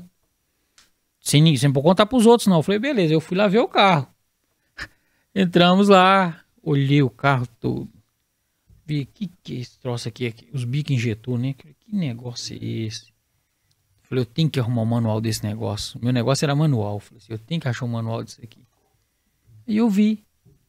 Eu vi o carro todo, mas não tinha manual, não tinha nada. Ele não me explicou nada, ele só deixou ver o carro. Você quer ver o carro? Tá aí, pode ver o carro. Eu voltei e falei, esse negócio tem alguma coisa. Quando eu foi no outro ano, né, 89, 90, o carro foi lançado. Quando foi lançado, a Bosch também lançou bomba, bico, aquele conjunto de resistor que ia ligado nos bicos Hum. e veio no catálogo da Bosch de peça para reposição.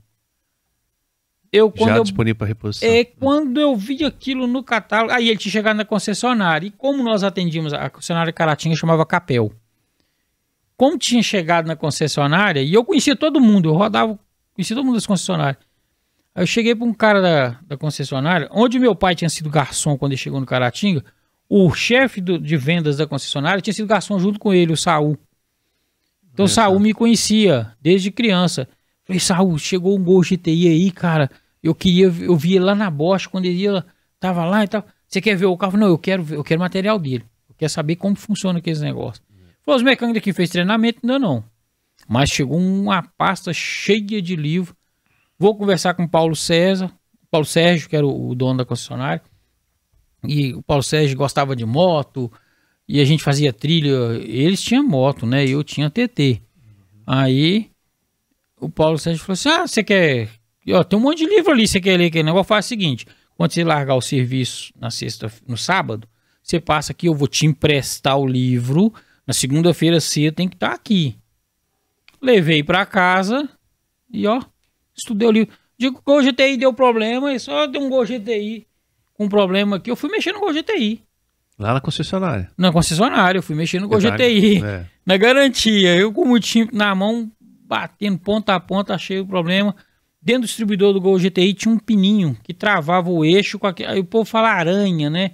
Que é aquela latinha que faz a leitura uhum. do RAL. Sumia aquele pininho e perdia, aquilo ficava louco. Eu não sei como que eles arrumaram que aquele pininho não tava ali, mas ele tava sem.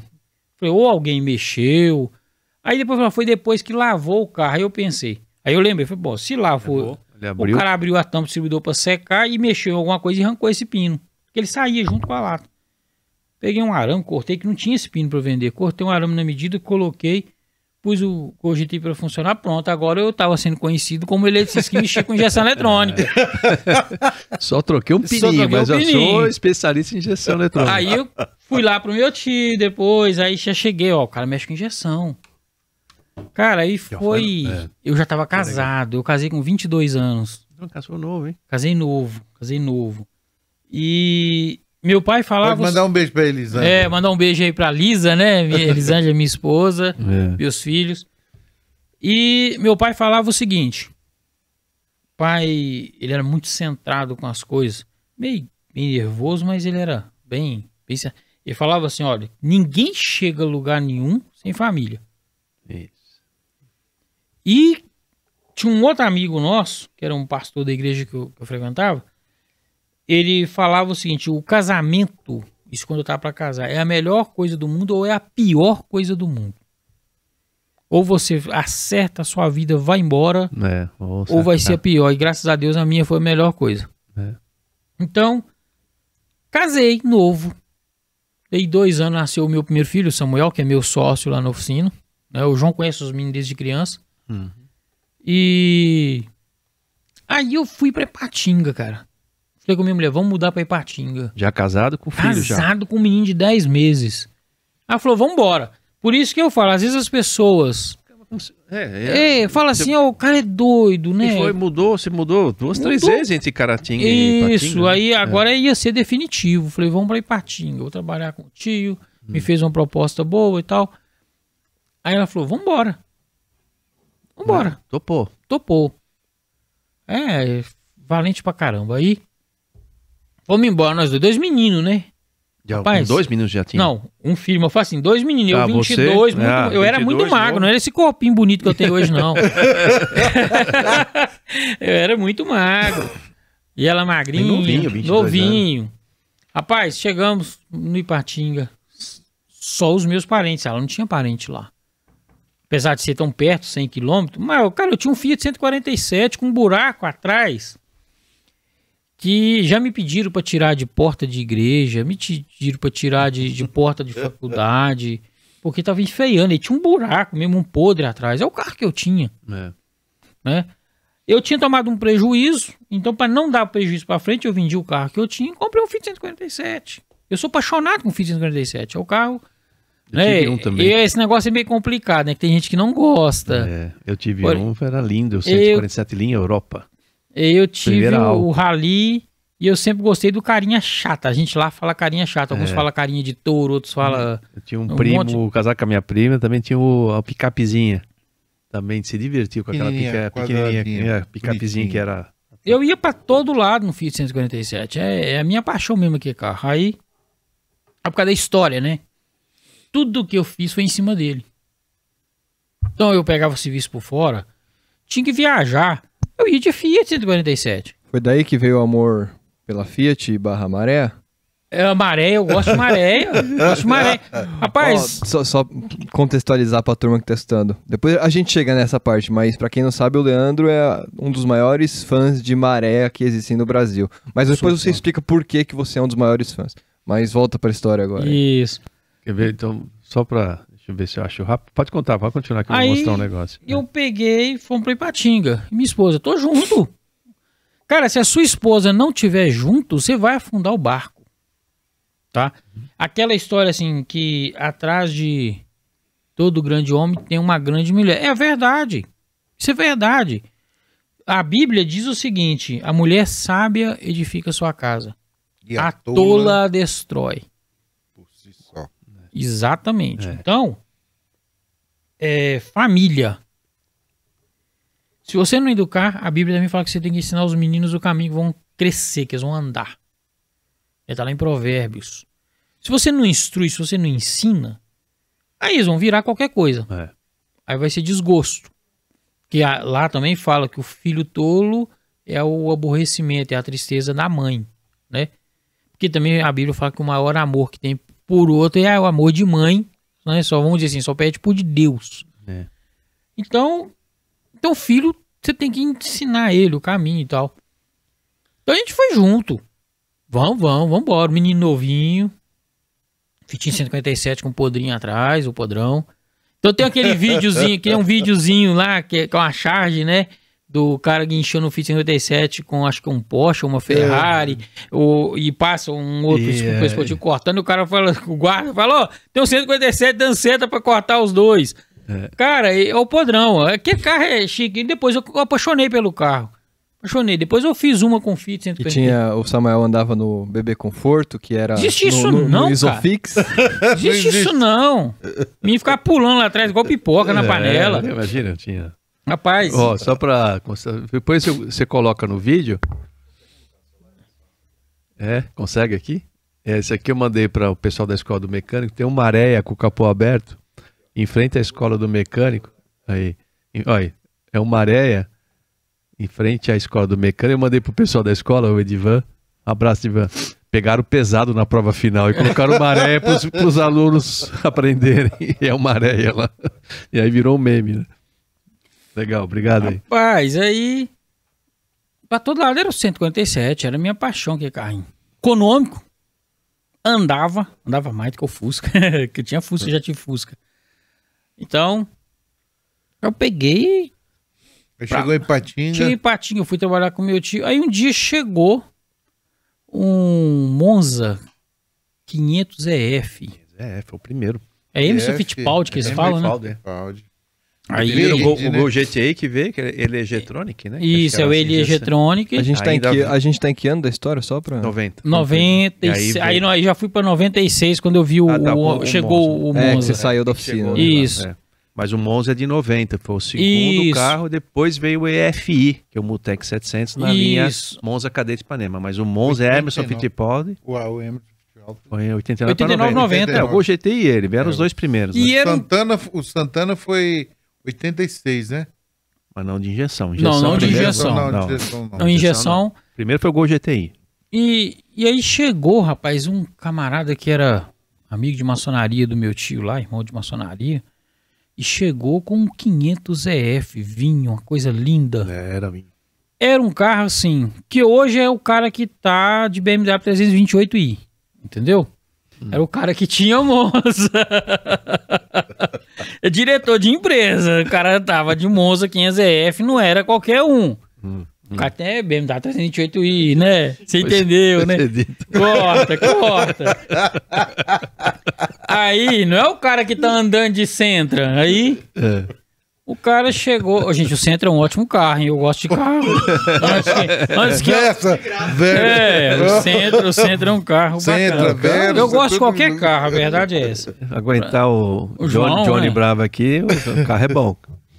Aí, rapaz, chega o Monza 500EF. Problema no vidro elétrico. Ninguém mexe. Eu falei, pô, vocês são eletricista, mexe no vidro elétrico do, do, do Monza comum, como dizer assim, o SLE, não mexe no do, do, do 500EF. Não, porque ele tinha uns negócios diferentes, né? Que já era touch, né? Que você, foi um dos primeiros que você apertava e subia automático. Então, ele tinha uma central Ah, é? Você foi o eletrônica. primeiro É, ele foi um dos Ah, é? primeiros. Os primeiros não sabia, não. Então, É. tinha um- um- uma central eletrônica por trás daquilo. Ó, cara, aí meu tio virou pro cara e falou, rapaz, infelizmente você ainda precisa continuar fazendo serviço na concessionária. Ele falou, mas eu saí de lá porque eles falaram comigo que você tinha um funcionário novo e que o cara ia consertar, porque eles não... O carro ficou três meses lá e não conseguiram consertar. Nossa. Aí meu tio me chama, você conserta isso aqui? Falei, não sei, eu tenho que ter autorização para desmontar o carro. Aí eu fui lá na concessionária, procurei o chefe de oficina, você mandou o carro lá para oficina e tal. A gente não tem o material técnico. Ele falou, te arrumo. Porque a gente já quebrou a cabeça e me arrumou uma cópia. E, Vou- e ele ficou, você ficou famoso que foi na Volkswagen, mas esse É, era GM, né? Então é já, já GM, comentaram que você isso. já fazia eleição eletrônica. Aí eu fui pra mexer no vidro elétrico do 500CF. Eu apaixonei o painel digital, cara, um negócio totalmente diferente, não era comum pra gente aqui. É, é. Só um, um pedacinho de fusca, né? Aí cheguei, desmontei que forro de porta. Aí eu isolava, eu fazia igual o filme de, de, de investigação criminal, eu isolava o carro, só eu que chegava no carro. Mas não era pra ninguém chegar, era pra ninguém mexer no que eu tava desmontando, que eu criava uma ordem de desmontagem, então eu voltava no inverso. Então eu espalhava aqui muito troço em volta do carro. Forrava o chão com um papelão e ia pondo forro de Tem porta. aquele medo de queimar o módulo? Você tem- Nada, Não, ainda eu não. ia na curiosidade. É. Aí eu comecei a fazer técnica eletrônica, né? O Instituto Universal Brasileiro, cara. Instituto Universal que Brasileiro. legal, hein? Ah, é. Correspondência. Por correspondência. Você fez esse curso lá? Fiz, fiz. Aí eu peguei e comecei a ver como que funcionava diodo, como que funcionava resistor, porque eu era técnico no ensino médio de contabilidade, tem nada a ver com o negócio. Aí eu comecei a fazer. E no Ipatinga eu via as oportunidades para crescer, por quê? Porque lá tinha escola técnica.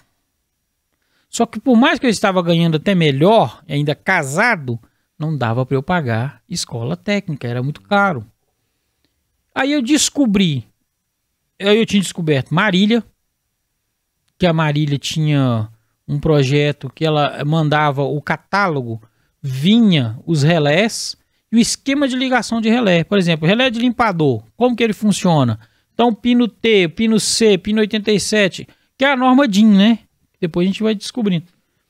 Ela, fazia, ela fornecia o catálogo com cada informação. peça como que ligava. Por quê?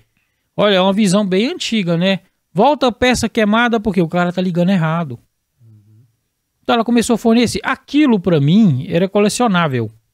Jornal Oficina Brasil era colecionável. Colecionável. Claro que trazia muita coisa. Entendeu? Eu recortava a propaganda e cortava os, as partes técnicas e ia colocando em pasta com plástico. Os meus colegas falaram assim: esse cara é doido.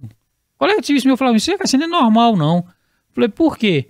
Ficar juntando lixo em casa, sua mulher não briga, não? Eu falei: não. Tô estudando. É. Sabe por que que isso não era normal? Porque quando você tinha seis anos, você recebeu a prova, você ficava dando a resposta pros alunos. exatamente, exatamente. Aí eu peguei, fui colecionando aquilo, fui lendo. Aí, outra coisa que eu descobri, muito bom, 0800, tem na caixinha. Quando eu descobri 0800, que não pagava, que eu podia ligar para a fábrica, encher o saco do departamento técnico, entendeu? Aí eu liguei para Marília. Falei, olha, eu tô com um Monza, assim, assim, assim, assim. Ela falou assim, a gente tá indo lançar esse módulo. Não, eu quero saber como que ele funciona. Tinha um camarada chamava, o engenheiro lá chamava Marcos Vinícius, não esqueço o nome dele. Ele falou, eu vou fazer uma palestra em, no Vale do Aço, e é a região que você tá, né? Eu falei, é, eu quero você lá, lá a gente vai conversar.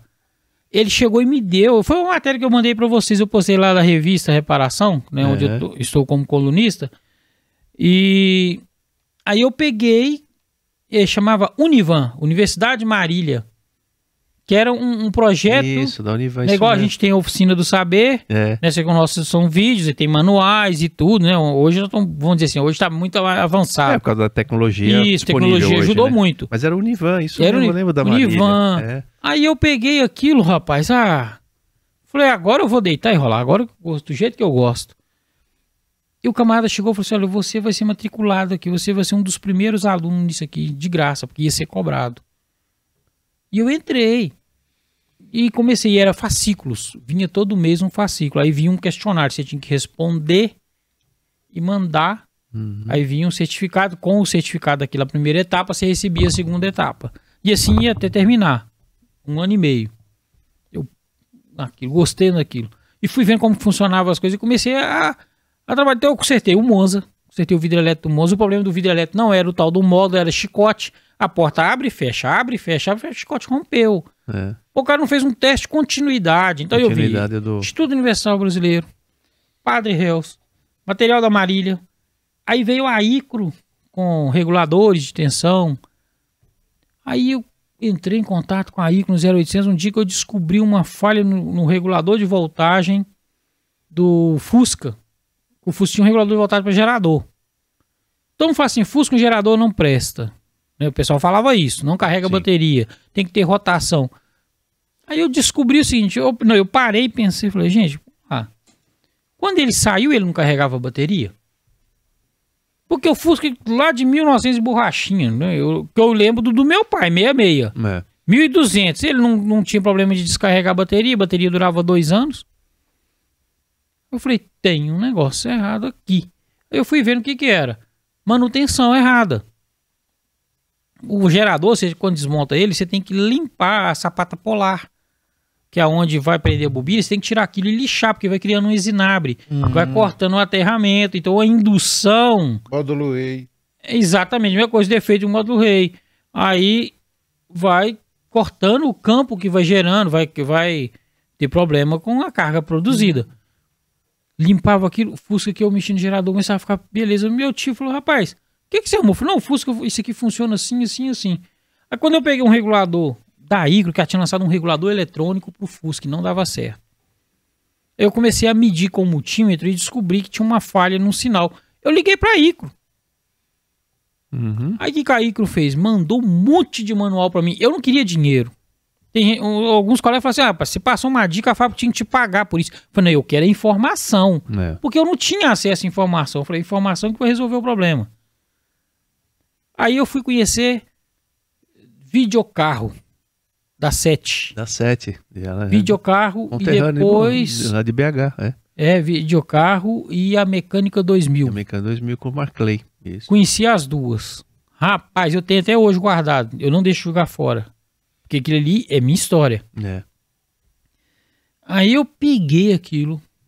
Falei, cara, tem videocarro. A primeira que eu conheci, um amigo do meu tio que também tinha oficina, sou Gilberto Beltrão, da Alta Elétrica Beltrão.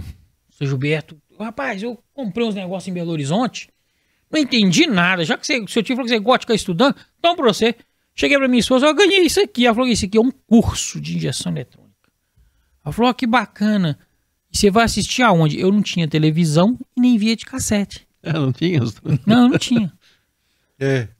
Ai. Eu- é. Só é, que você falando, né? As fábricas com essas informações, manuais, o pessoal de manual mecânica, a SET, a doutoria, tudo isso aí foi contribuindo, que a gente falou, o pessoal de scanner. Foi Fábio assim. da Ciclo. Tá. O ciclo, a Fábio, eu te usei muito. a- nosso, nosso setor se virou muito bem e graças a essas, empre Essas empresas, as indústrias que as dão a indústrias- informação isso. do produto, manual e scanner. Aquilo foi contribuindo para É, eu vou chegar nisso aí, cara. Eu vou chegar muito aí. bom esse trabalho. Aí o que que acontece? Eu cheguei falei com a minha esposa, e agora? Eu ganhei o negócio pra mim assistir. Ele me deu três meses pra assistir isso aqui e devolver pra ele. Pra me explicar pra ele, inclusive, como que funciona. Porque ele não entendeu nada. Assistiu um funcionário e falou que não entendeu. Aí ela falou assim, é, não vão ter que comprar Um vídeo um videocassete e Uma televisão. Nem televisão você tem? Eu não tinha, não tinha. A gente tinha opção de não ter, porque a, a minha esposa sempre gostou de cuidar dos filhos, entendeu? Hoje ela tá atuando na escola, ela é concursada, ela é, ela é psicopedagoga, né? Então ela trabalha com criança, ela gosta de trabalhar com criança com a a área infantil, que é o que você tem que dar base. Isso. E ela faz um trabalho bacana na escola que ela trabalha e tudo. Só que antes, não, ela ficava por conta dos nossos filhos. Então ela, ela falava, eu vou cuidar dos filhos. Tem gente que fala, assim, você não deixa sua esposa trabalhar? Falando, não é que eu não deixo. Ela falou que primeiro tem que criar os meninos. Por que, que eu ia deixar os meninos com quem? Educação você Depois os meninos estavam né? aí, né, todo doidão. Não, eu- seja doido de outro jeito, mas tem que ter caráter, tem que ter firmeza, tem que ter saber se ensina ou não e pronto. Aí Ela falou, vamos comprar. Eu fui lá na Casas Bahia, tinha Casas Bahia, tinha uma outra loja que depois... Arapuã. Arapuã. Arapuã. Daquela... Magazine. E aí eu fui em Arapuã todas elas. Ponto região? Frio, Ponto Frio, lá teve. Aí eu fui no Ponto Frio, olhei pra todo lado. Cara, olhei preço de televisão. Eu comprei a televisão de 14 polegadas, que era mais barato. E um vídeo cassete da CCE. Né? O pessoal falava, com certo, com certo estrago. O meu nunca deu defeito. Rapaz, Coitado do Lucas. é, começou comprando errado, mas os meus nunca deram defeito. Aí eu comprei a TV e o vídeo da CCE, que era mais barato. Fiz a prestação. Coloquei que tem lá dentro de casa. Saía do serviço no sábado, às vezes, três horas da tarde. Chegava em casa, tomava um banho, almoçava, sentava o meu menininho Samuel do lado e ali assistindo. Assistindo, assistindo. Eu virava. E ela às vezes sentava assistir junto comigo e eu anotando. Era o primeiro que eu vi foi do 1 no 1.0, né? É o, o SPI, né? Um bico. É. Aí eu comecei. Aí eu cheguei contei pro seu Gilberto e ele falou assim: Ah, e aí, você gostou? Eu gostei. Ele falou: Será que tem mais? Ah, Será que tem mais? Aí ele falou: Não sei. Como no vídeo aparecia o 0800, eu peguei o 0800 e liguei aonde? Na 7. E na 7 eu peguei e fiz a, a- a- o contato, fiz um cadastro e comecei a comprar. Todo mês saía, eu comecei a comprar deles a, o material, deles depois da mecânica 2000 e fui aprendendo, aprendendo, aprendendo, aprendendo. Depois eu fui estudando, estudando, estudando, fazendo mais cursos e fui embora, embora. Até que em 2001, Isso tudo em Patinga. tudo em Patinga. Aí a vila Trabalhando- virou em Patinga, trabalhando de funcionário. Funcionário, bonitinho. Até que um dia eu cheguei e falei assim: agora eu vou trabalhar pra mim. A minha esposa, tô dentro. Eu falo, por isso que eu falo, ah, ah, quem viu a minha oficina quando começou, ela era pequenininha. O João chegou lá, quase matou a gente.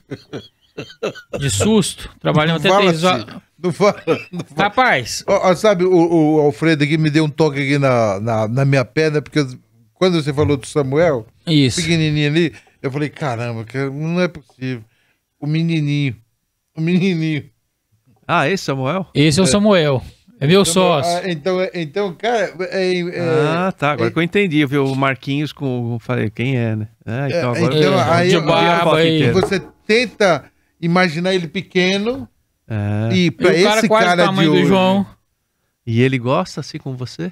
Ele gosta do administrativo, do marketing, da negociação. É. Ele até me ajudou muito na oficina quando estava mais um, mas depois ele foi fazer veterinária e veterinária ele foi para gestão financeira e ele gosta disso, ele gosta de Ah, negociar e tal. É. Então ele, e ele sabe, eu vou falar assim, eu não sei, ele sabe conversar. O João sentou um dia lá em casa lá e falou poucos minutos e falou com o João lá um negócio de não que funciona assim o sistema de negociação e tal. Você tem que entrar. Eu falei, tá, você que gosta disso. É. Então, e tá, aí depois veio o segundo, né, que é o Lucas, eu tenho três. Aí, depois com o Lucas já com 10 anos, a minha esposa engravidou de novo. Aí veio a menina, que é a Alice, que é o nome Alice. da minha avó, Alice Mendes. Então a Alice hoje tá com 14, é a minha caçula. E, e os dois ficavam. Quando eu comecei, eu falei, vamos montar a oficina, minha esposa. Vamos. Beleza, vamos montar a oficina, porque tá acontecendo isso, isso onde eu tô, tal, não quero continuar. Saí, montei a oficina bem longe, montei num bairro bem distante, foi aonde o João foi a primeira vez. E eu ia para as palestras, eu falo quando eu tô em palestra, eu falo pro pessoal, gente, quando você tem palestra, você tem que perguntar, você tem que importunar. O cara, a fábrica tira um cara lá de São Paulo, seja onde for, e manda vir fazer uma palestra. Aí você chega aqui e tá preocupado com a cerveja, com o refrigerante, né, com o que, que vai ter para comer. Você tem que saber se ele trouxe material técnico, tá? E pega isso e leva para casa e vai estudar. Vai saber como que funciona, porque isso aqui é caro. É caro para fazer. Sim. Mas o cara não dá valor, ele quer comer e beber cerveja. Tem a caixinha de cerveja no final, é isso que ele quer. É, também faz parte Faz do parte, mas não tem- pode principal É o a- principal é. o conteúdo que eu vou É. receber. É. Só que esse conteúdo, então eu era o aluno que fazia, conversava demais na sala. Mas o que era conversar demais? Era perguntar, eu importunava o professor. É. Quando eu E quando você pergunta e você ouve a resposta, você nunca mais esquece. Não, não esquece. mais, porque é a forma de aprendizado. é, né? e todos não E tem que a- ter um porquê. Todos sim também tem que ter um porquê. Então você É. tem que. Quando você sabe o que acontece, ah, aconteceu isso, beleza, você vai ser um funcionário mesmo. Agora você sabe por que aconteceu, você pode ser um chefe, pode ser o chefe. Quando Exato. você sabe por quê. Aí a minha esposa falou: vamos montar. Falei, ó, mas vai ser difícil. Ela falou, tô junto. Ela sempre foi assim. Aí montei oficina pequenininha. Cara, fui montar oficina com três salários mínimos. Foi meu acerto. O salário mínimo era 200 reais. Eu recebi 600 reais de acerto. Mais o dinheiro que eu tava guardando. Aluguei um cômodo que eu tinha um dinheiro pro primeiro mês de aluguel. E o dinheiro, a minha placa, a placa inicial, ela foi feita de madeira Hum, e pintada. E aquele cara que pinta muro, pintou, mas ficou um negócio perfeito. Ninguém via que era madeira. Ela foi feita de madeirite, porque era mais barato. é barato. Nem a lona compensava. A lona ficava mais caro que o madeirite. Por quê? Eu comprei madeirite de resto de construção. Com as ferramentas. Meu primeiro scanner, eu acho que quase todo mundo foi um Tecnomotor, né? Um Raster. Comprei que tem a prestação. Minha irmã me ajudou a comprar na época. Ela comprou pra mim e ajudar a pagar e tal. É que você tem que montar a oficina inteira. Porque você É. não tinha nada. Equipamento, você tinha, alguma- tinha alguma coisa? Equipamento, Tinha, ferramenta? não, nem elevador eu tinha. Eu tinha a caixa de ferramenta. Falei, vou, vou com a caixa de ferramenta. O scanner Autoelétrica, né? Autoelétrica. era autoelétrica. Ah, era pouca coisa. Eu comecei é, com é isso, autoelétrica. Isso, autoelétrica ainda mais. Eu fui aprender mecânica porque de tanto eu receber serviço e falar assim, o mecânico falou que o problema é elétrico. Eu ia lá e fazia o teste, não é elétrico, é mecânica. Aí eu disparei estudar mecânica. Aí eu falei assim, agora eu vou fazer tudo, porque toda hora chega, então eu comecei a fazer tudo. É. Aí eu peguei, eu, o Samuel tinha sete anos, o Lucas cinco, a Lisa, começamos a oficina. Os meninos varriam a oficina. Aí eu fiz o uniforme. Rapaz, não tem mais, hein? Não Caixinha tem. da MTE. A Aquela caixa mais preta. bonita que a MTE já teve. Aquela preta. Lembra? Pre- eh, Você tinha uma Verde, camisa preto. preta, verde, branco. Era o Isso. bonequinho da MTE na, na- no- nos negócios. Foi, eu, eu- eu roubei muita coisa da MTE. Aí, em bom sentido, viu, Rafa? bom sentido. Aí eu fiz o uniforme da oficina, até os meninos tinham uniforme. Aí os meninos varriam a oficina, limpavam as ferramentas pra mim. Isso, e a Lisa no balcão, ela fazia as notinhas, era na mão, né? Eu não tinha computador. E tal, e eu conti- começou. Falei, olha, a gente vai passar aperto. Ela falou, tô junto. Por isso que eu falo, esposa é, É. esposa. Família. Família. Foi Ela embora. topou todas, né? Até agora ela topou todas, né? Até agora. doidinha de tudo. Aí falei, vambora. Muito séria. Aí, cara, preciso de um funcionário. Qual que é o problema de funcionário que eu via? E eu até hoje carrego isso. Às vezes você contrata um cara, ele é bom mecânico, é um bom eletricista, mas ele também é bom cheio de manias, de onde ele veio.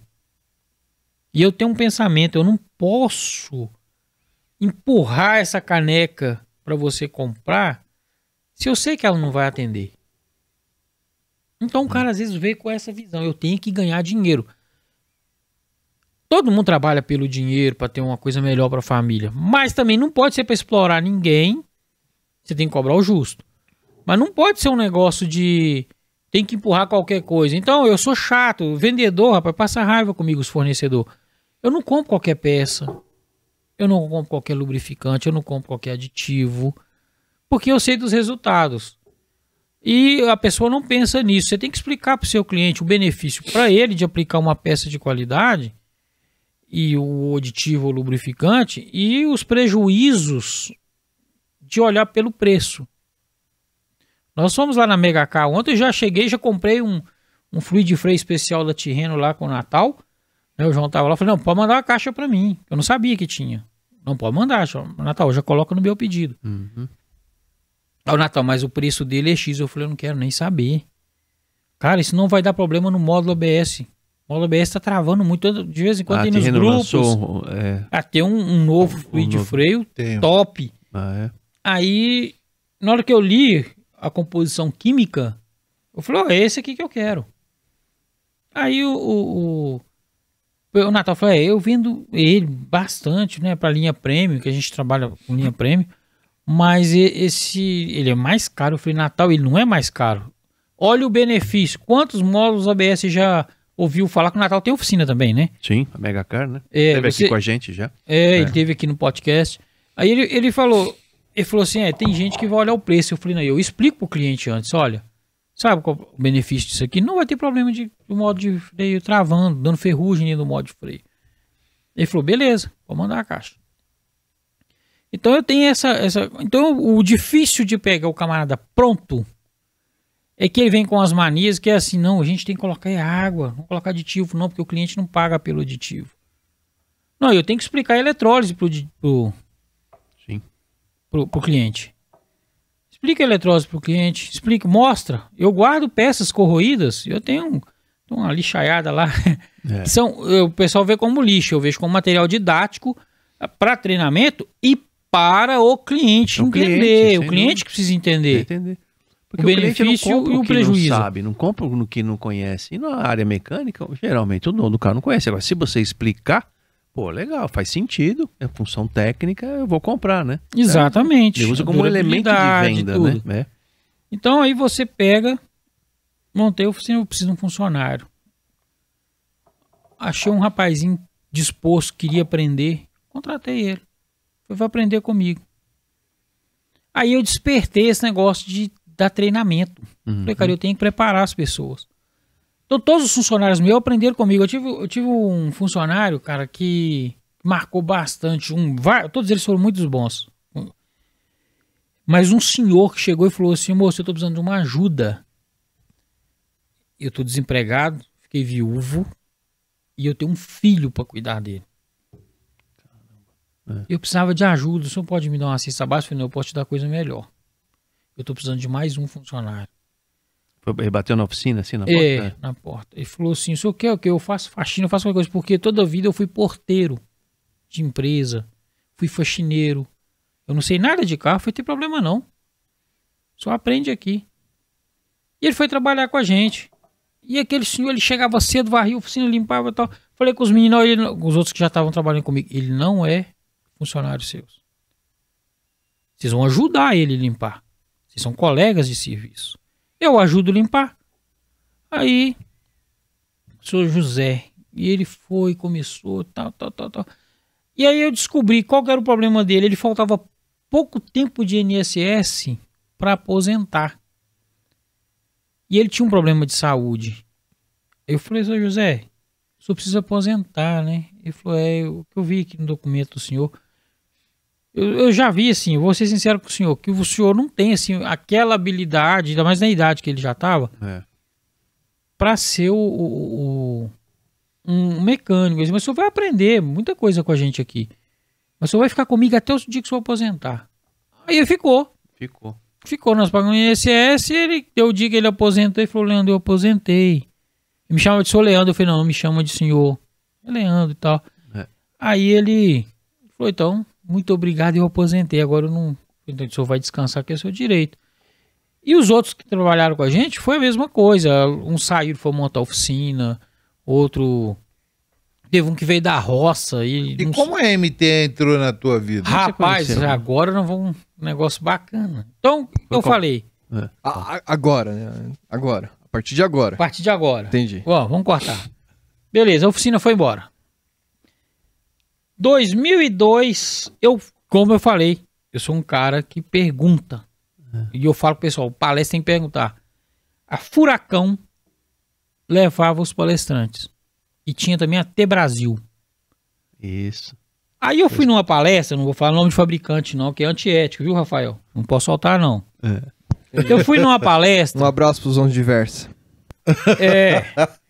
Eu fui uma palestra de um fabricante e ele começou a. E eu sentava na frente. Você queria saber? Eu sentava na frente, porque eu tinha que fazer pergunta.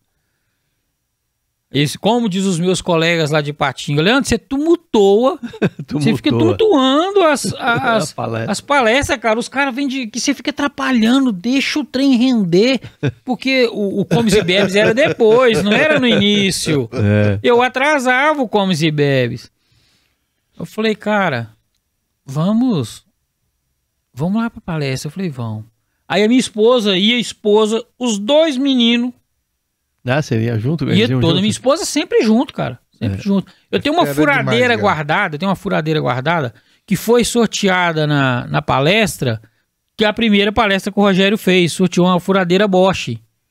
Rogério Costa, da MTE. Primeira palestra que ele fez, sorteou uma furadeira. Quem ganhou? A Lisa. A Lisa Ah, ganhou é? a furadeira. A gente tem essa furadeira guardada lá em casa. É dela. A furadeira é dela. Aí,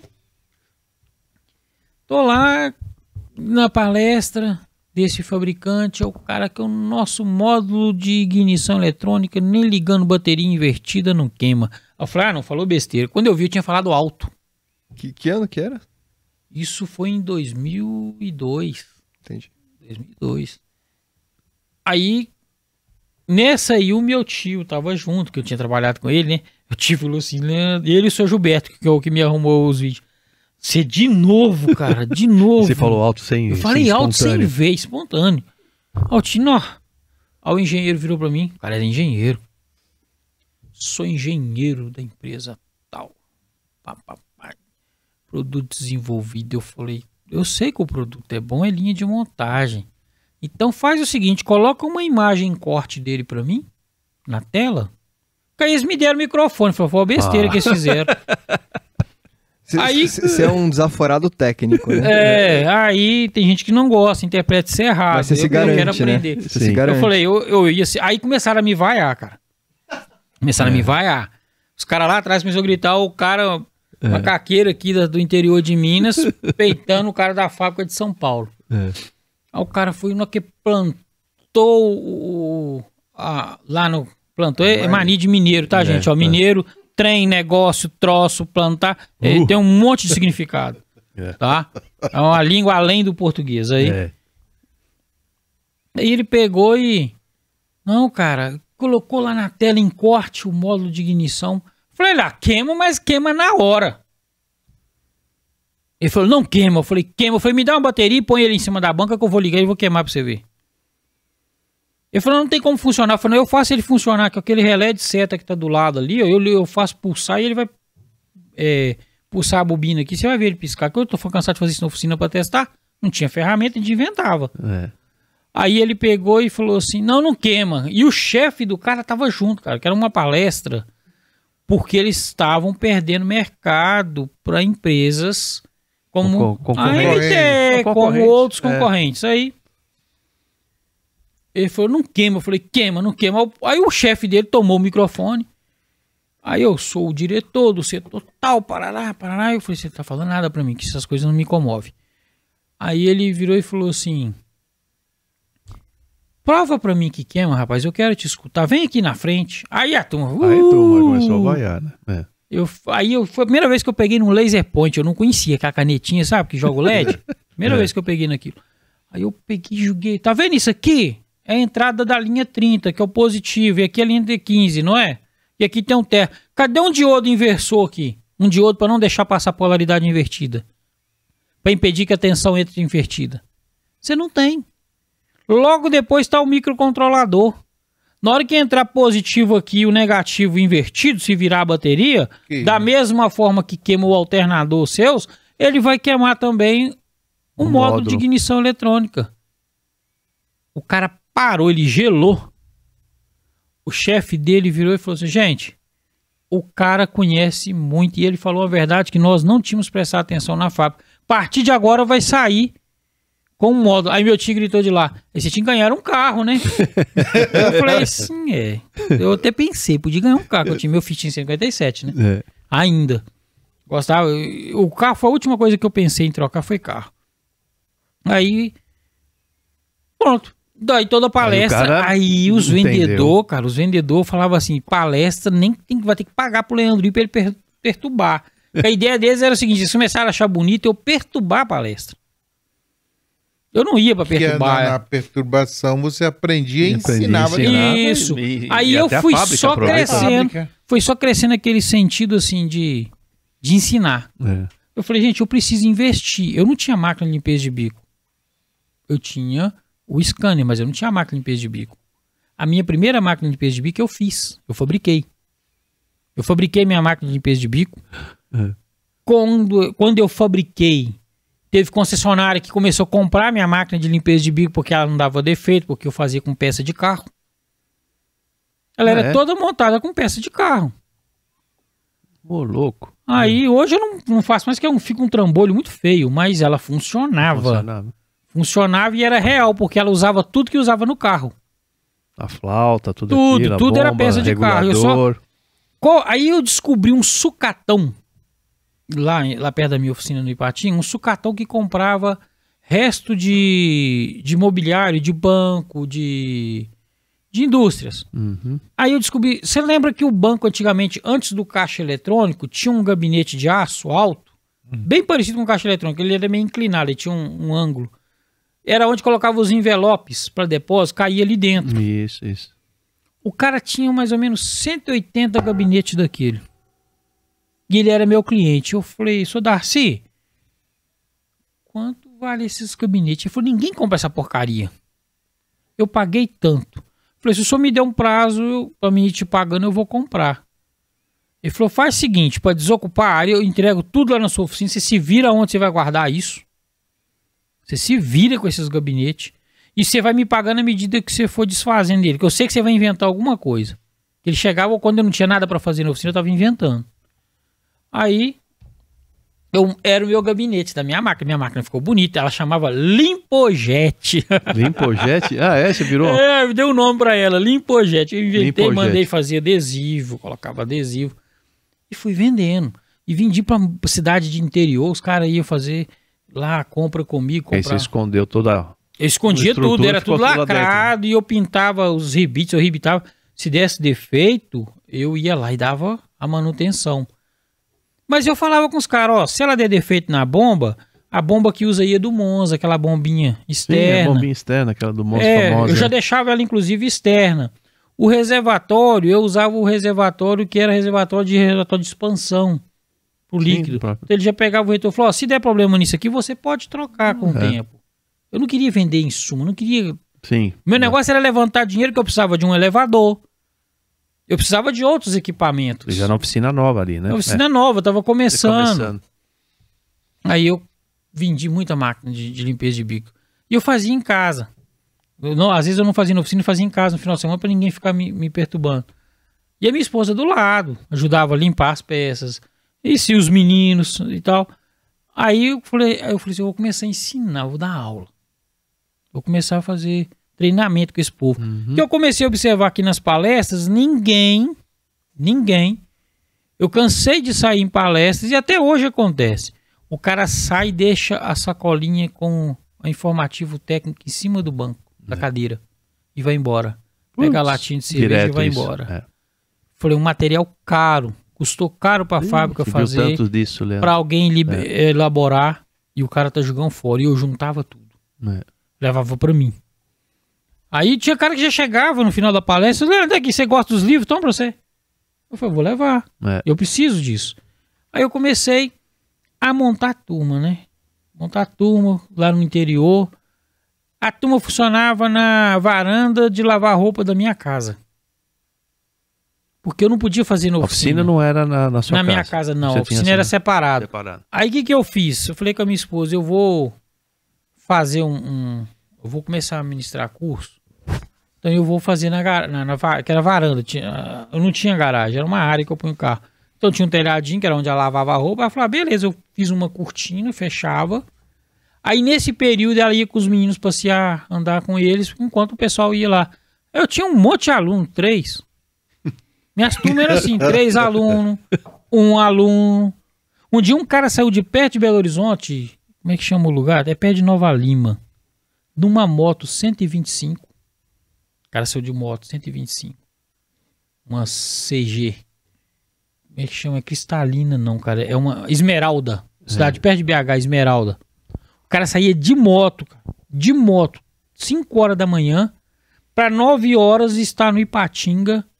Para fazer curso de injeção eletrônica comigo, sozinho, sábado Bah. e domingo. E voltava de motinha. E voltava de motinha.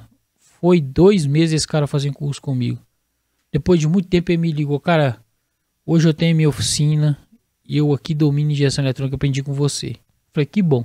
Que bom, né? que Gratidão, legal. né? É. Você mudou a vida do cara, né? E aí eu tinha, minha turma era grande, dois, três alunos. Ô, ô, Leandro, só antes da gente, que eu sei que você acabou se tornando professor, só, é, pelo que você contou pra gente, você sempre foi bastante autodidata, né? Dava uma Sim. olhadinha, pegava, aprendia, dava uma olhadinha, pegava. Sim. O negócio que o cara, que você contou, o cara demorava um dia inteiro pra fazer, você fez no almoço dele em 40 Isso. minutos, enfim. É, teve alguma situação que você se recorda, alguma coisa que você rodou, rodou, rodou e não conseguia resolver? Você lembra de alguma, algum carro que, Já. que- meu Deus do céu, o que que é? Eu não consigo Já. resolver. isso. Você Já. ficou doido e depois você conseguiu descobrir ou alguém te ajudou? Você lembra algum, já, alguma história já, nesse sentido? já. Eu peguei, quando eu comecei a pegar... Um, um resumo, tá? por Isso, favor. quando eu comecei a pegar os carros importados, eu recebi um PT Cruise. PT Cruz. PT Cruise, isso já tem um bom tempo. Aí quem me ajudou foi o Escopino. Alô, Sandro, um abraço. American Car. Não, Sandro, mas ele né? falou do Escopino. O Escopino. Ah, sim, mas o Cruze é, ah, o, é carro Isso, Chrysler, né? O Dr. Chrysler. Chrysler. É, o O Dr. PT American Cruise era o isso, carro da Sandrão. Super Nani, é? Chegou na minha oficina com um problema. Ele tinha um modo com controle de eletroventilador por baixo ali dentro do para-choque. Eu não sabia onde ficava, eu não tinha material técnico da Chrysler. Aí eu recorri meu padrinho, né, o João, da MTE, o João É. Alberto. É. Falei, João, eu preciso de uma informação. Aí ele me deu, foi a primeira vez que eu falei com o Scopino. Ele me deu o telefone do Scopino. Eu liguei Scopino, o Scopino me atendeu, muito educado como sempre.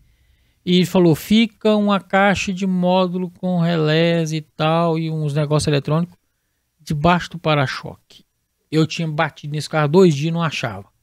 Não tinha informação técnica. Por isso que eu falo: os livrinhos, manual faz É, falta. Faz falta. Aí, Ciclo, eu comprava o material da Ciclo. Comprava o Doutorier, comprava outros. Hoje eu uso muito o Simplo, que é do René. Tenho até uma parceria com eles. Aí. é, mas a gente não tinha carro, não tem. São poucos que tem carro importado no seu material. É muito voltado para curva. Eu não sei, o pessoal fala A, né? Eu acho que para mim o A teria que ser o, o, o prêmio, mas eles falam que o VAC é o carro de todo dia. Então é Gol, Palio, é carro nacional básico. Uhum. Isso você acha fácil. É. Até na internet hoje você acha alguma coisa, mas os importados não tinham. Não tinham. Aí eu, o Scopino me falou onde era. Mas ele falou: Eu não tenho o material desse carro. Eu vou tentar conseguir para você. Foi aí eu fui conhecer Mingau, né? Fui conhecer outras pessoas do GOI. Eu fiquei doido com o negócio de GOI, cara. Quando eu fiquei sabendo o que era GOI, eu queria entrar pro GOI. O Scopino que me explicou. É. Não tem como, porque você não tá em São Paulo. Eu era doido pra ser do GOI. É, Eu achava bonito aquele símbolo GOI, cara. É. O que, que é isso? Aí, Tivemos semana passada, 20 anos do é Goi. isso. Aí o Scopinho falou: vou ver se alguém tem. Mas ele também ninguém tinha. O PT Cruz também era uma novidade, Sim, não né? era um carro... é. Aí o bacana arranca aquele para-choque complicado do lugar, acha o negócio. Aí eu abri a placa. Que eu abri a placa, eu vi que tinha entrado o arco fechado curto. Eu fiz ela toda na solda. Mas isso aí eu já tava três dias pelejando com esse carro. Tá? Então, assim, até hoje a minha esposa fala assim, quando eu tô me nervoso, ela fala assim: tem algum carro que ele não resolveu. Porque ela já conhece. Eu não durmo. Eu não durmo, eu fico doido. O meu negócio não é por causa do dinheiro que eu vou ganhar com o conserto do carro, é porque eu quero saber por que que troço parou. É o desafio É, técnico, mineiro né? de novo, né? Troço. Aí é o desafio, eu gosto disso. A gente tinha um amigo em comum, o Gildo, né? O careca cabeludo, que faleceu, infelizmente. Mas ele também tinha essa coisa. Não é, não é a grana, é a satisfação de descobrir por que, que não está funcionando.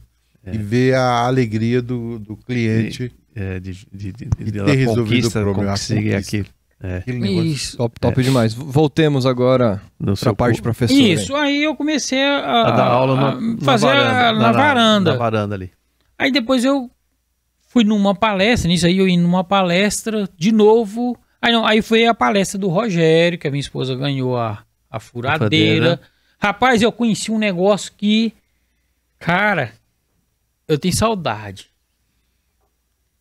Chama o que você vai falar, hein? Thomson Test. Thomson Test. Quando eu vi aquilo. Vou vou- se vocês combinaram isso com o Leandro, eu vou matar vocês dois. Não! Não, gente, você não tem mais uma funcionária lá na fábrica? É. Chamava Paula, não sei sobrenome, mas era Paula. Ela é Paulinha. Paulinha. Nunca vi a Paula. Não conhecia a Paula. Só por telefone. Deus. Eu vi aquele negócio Thompson Test. Eu falei, cara, que que é isso? É. Que negócio maravilhoso. Depois eu descobri que eu fui comprando os livros do Humberto Manavella, né? Que a MT é uma das patrocinadoras. Rapaz, aquilo é trechos do livro dele. Isso, nós Eu tenho- contratei o seu Humberto, ele pegou do livro, transformou naquela formato. Isso. E- Cara, eu falei, gente, que negócio dele, maravilhoso. É. Que Um negócio maravilhoso. Ai, eu levei aquilo pra casa. eu estudei o Thomson Test. É. Falei, que negócio louco. Aí o, Rober- o Rogério, quando eles entregaram o Thomson Test, o Rogério falando e eu na foto do Cação lendo, né? Só que o pessoal da. Aí essa palestra foi a Furacão que tinha levado. Eles falaram com o Rogério assim: Rogério, vai ter um rapaz na palestra. É, avisaram pra ele. É, se o Rogério tivesse querido te confirmar isso que ele lembra. O pessoal falou com ele assim: vai ter um cara na palestra, tem um rapaz que vem, ele perturba as palestras. Mas não explicaram pro Rogério o que, que era perturbação. Aí o Rogério falou: então vocês tiram ele. ué." é, foi a resposta. Se o cara vai perturbar, por que vocês chamaram? É. Cara, mas o Óbvio. problema é o seguinte, que todo mundo acaba tendo esse cara como referência. Ele pergunta muito. Ah, Rogério fala, então ele não perturba, ele faz pergunta. É, mas o problema é que ele acha que sabe. Aí o Rogério falou, ah, então tá bom. Cara, foi falar de sonda lambda, que É. tava batendo em todo mundo, sonda lambda. Sonda lambda batia em todo mundo. É. Aí o Rogério pôs lá os gráficos de sonda lambda. Ele usava um flip chart nas palestras. Pegou, riscou. Tal. Não tinha, não tava usando. Tinha o data show, mas ele usava o flip chart É, para explicar. é. Quando ele riscou e ele tal, e tinha 280 pessoas nessa palestra. Nossa. É. Ela aconteceu em Fabriciano, Coronel Fabriciano, no hotel lá. É, o Furacão fazia esses, esses eventos bacanas, né? E aí, isso faz falta, tá? É. Faz falta. Apesar que a MTE continua com encontro técnico, Sim, não continua, parou, não né? parou, não parou. Mas esse evento do Furacão era bem bacana. O É, só formato o formato. mudou. É. Aí o Rogério colocou os negócios lá e eu lendo o Thomson Teste aqui, eu, novidade na minha mão, eu, ele falando, eu escutando. Aí quando ele falou que a sonda faz isso que eu Siri, eu tava lendo a parte de sonda. A informação tava toda no Thomson Teste. Eu não conhecia a sonda. Aí quando ele terminou, quando ele terminou, é lógico, né? Eu falei mexi com injeção, mas eu, eu conhecia, conhecia a fundo o que ele estava falando, não, estava ali, era novidade. Porque as outras fabricantes não soltam esse tipo de informação. Não solta mesmo. Isso aí não adianta ninguém. Não tô defendendo MTE, não. Quem achar que eu tô defendendo MTE, eu defendo MTE mesmo, eu aplico, meu carro é todo MTE, tá com 60 mil quilômetros rodado de PSMTE lá. Um dia eu mandei pro sempre- Rogério as fotos. É, mesmo no curso, até antes do Rogério, quando a gente começou em 92, e- ele sempre falava da válvula, do sensor, do cebolão, e radiador, e bomba, e a gente sempre abriu, né? Isso. Sempre foi o conceito de abrir. E nunca tivemos nem filme de institucional da empresa. A gente começava com o loguinho e já entrava na parte E então, o que técnica. interessa? É o que interessa, sempre foi assim. o O cara tem que segredo gravar isso esse. aqui, ó. Pronto, já sabe, que pra que eu vou ficar batendo filme da MTEC, é isso, que é aquilo que você acabou de falar agora, pô, mas isso não me interessa, se é engenheiro, se não é, É. não importa, importa a gente chegar no, no finalmente, né? Aí eu peguei, na hora que o Rogério fez a pergunta, aí eu parei, eu levantei o olho assim. Aí ninguém respondeu, que silêncio, cara, 280 pessoas caladas. E a minha esposa do meu lado, a Lisa, com a mão na minha perna, fica quieto. Porque eu já tinha arriscado o Thomson teste todo com a canetinha que veio junto, eu marcando o que, que eu ia perguntar. É. Ela falou, fica quieto. Ela já sabia, eu não quero problema. O pessoal vai ficar vaiando a gente. Fica quieto. Eu falei, não, mas isso lá tá errado.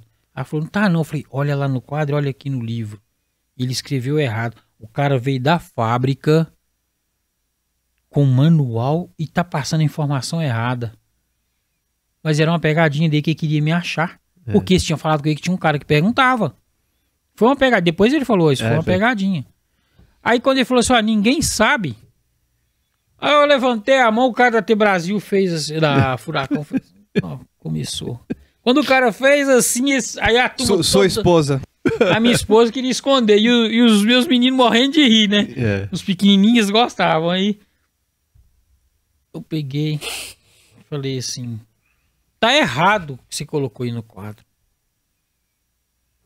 Ah, turma, ah, não. De novo, porque eles lembraram do caso do, Da outra palestra. da- da outra palestra. ignição. Aí ele pegou e falou assim, quase que eu falei o nome da fábrica. Não, não. não. Vou falar não. É. Aí ele pegou, falou assim, tá errado, então prova. Falei, na página tal do, da apostila que você trouxe, diz isso, isso, isso, isso.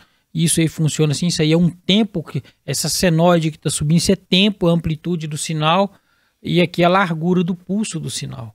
Eu nem conhecia o osciloscópio, mas já era sinal de osciloscópio aqui. Isso. O Rogério falou assim: então vocês podem bater palma, porque no meio de 280 pessoas só tem um cara aqui que é técnico. E Rogério tinha essa mania. Tem essa maneira de provocar mesmo. É, aí ele me mesmo. chamou lá na frente, me arrancou um cartão do bolso na frente de todo mundo e falou assim: segunda-feira que essa palestra tinha acontecido numa quinta. Na segunda-feira, você vai ligar nesse número 0800 e vai pedir para falar com o senhor João Alberto. E vai dizer para ele o seguinte: o, aí me deu outro cartão, o dele, que o Rogério Costa pediu para você ligar para ele que ele vai saber o que que é. Eu falei, tá, que eu vou ligar segunda-feira. No outro dia, cedinho, eu liguei. falei, se eu vou saber de alguma coisa, Ó, você é um pouquinho chato mesmo, viu? chato pra caramba, chato pra caramba. Eu sei, eu reconheço que eu mesmo sou chato. Aí, liguei, rapaz, na sexta-feira. Aí a Paula, passaram pra Paula. Vocês falam Paulinha, né? É. Passou pra Paula, ela falou, pois não, eu queria falar com o senhor João Alberto. É de onde? Eu falei, de Patinga, Leandro Marco, da LK, minha oficina chamava LK. Helicar. É. O nome também foi uma fábrica que deu, que sugeriu na época, né? O pessoal da Tudo, Bateria Sul, falando, o nome da sua oficina vai ser LK Autoelétrica. Eu É. falei, então tá bom. Aí, cara, eu peguei, não consegui falar com o senhor João Alberto, que ele não estava na fábrica. Por isso que o Rogério sabia que ele não ia estar. Era pra eu ligar na segunda. Minha esposa falou assim. Eu falei com a minha esposa, ah, é furado. Eu liguei, o cara nem lá tá. Falou Mas, assim, ele mas nunca, nunca está. Ele está sempre. é, eu não sabia, né?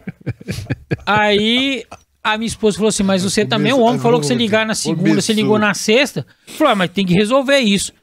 Falei, não, uma hora ele vai estar lá. Aí eu perguntei. E ela, aí a Paula no telefone, eu- ela viu que tava falando com xarope, né? Aí eu falei assim: que hora que ele vai estar? Ela falou: ele costuma aparecer aqui às três horas da tarde. Falei, tá bom. Nem sei. 5 também. para as 15, né? 14h55, o Leandro liga de novo na MTR. Falar com o João Alberto. Nisso, ela já tinha dado recado para ele. Ó, tem um cara te ligou de patinho. Aí, ó, certamente ele, mas o Rogério já era. Já tinha avisado. a- ele. Já tinha. é, já aí ele falou assim: ah, tá, aí me atendeu. Não, o Rogério falou assim: não, tá bom. Me passa seu endereço. Passei o endereço, só isso. Não fiquei sabendo de mais nada, só isso. Isso aí, isso foi em 2000 e aí isso aí já essa parte dele ir lá aconteceu depois. Eu falei com ele em 2003 e nunca mais. Só que eu falei, eu preciso conseguir esse Thomson teste. Esse negócio que eu tava fazendo xerox, cara. Sim. Eu tava roubando Pra- pra o o direito curso. intelectual seus, eu tava é, xerocando. Aula. E eu tava ficando caro pra mim fazer o xerox, porque eu cobrava o curso baratinho pra ter turma. Porque eu não tinha uma escola, eu- na garagem, na, na varanda da minha É. casa. Depois eu levei pra dentro da oficina. Aí eu aluguei uma oficina maior, tinha, um- aluguei uma casa com um galpão. Aí uma sala eu destinei pra sala de treinamento, coisa mais ridícula. O tamanho desse estúdio assim pra menor, um quarto. Comprei um data show, aí tinha compre da China, não era nem AliExpress. Comprei um data show na China, gente, eu juntei um dinheiro, paguei mil reais na época num data show, lá em 2003, 2004. Nossa, um dinheirão. Era um dinheirão. Era o dinheiro que eu ia trocar o Fiat, não deu pra trocar. Minha esposa, você vai comprar? Eu falei, vou, eu preciso desse negócio pra dar aula. Não achava aquilo em loja. Teria que vir em São Paulo. Pra mim, vir em São Paulo era difícil. Sempre foi, cara. Mas a gente cuidava daquele negócio como se fosse, né? É, aí eu comprei, eu tenho esse cara guardado até hoje, rapaz. Ele um zoerento. Nunca queimou a lâmpada. É. Nunca que eu comprei no Compre da China. Comprei, chegou aqui caixotão preto. Liguei. Aí na- com iluminação ele não tem tela direito, tem que escurecer. Aí eu fui adesivando as janelas, desligando o lâmpada. Falei, os caras vão ter que assistir aula no escuro. Aí funciona. Aí já tava eu com o data show. Aí a minha turma pulou de 3 para 5. E começou a espalhar. Cara, estão fazendo curso aqui, estão fazendo curso. E daí a pouco me liga o diretor de uma concessionária de uma cidade vizinha. É, tô precisando de um treinamento para minha equipe. Eu tenho tudo aqui. Tem sala de aula. Uhum. Sim, senhor, eu vou. Você é formado em quê? Eu falei, eu sou técnico, tudo que você pensar. É.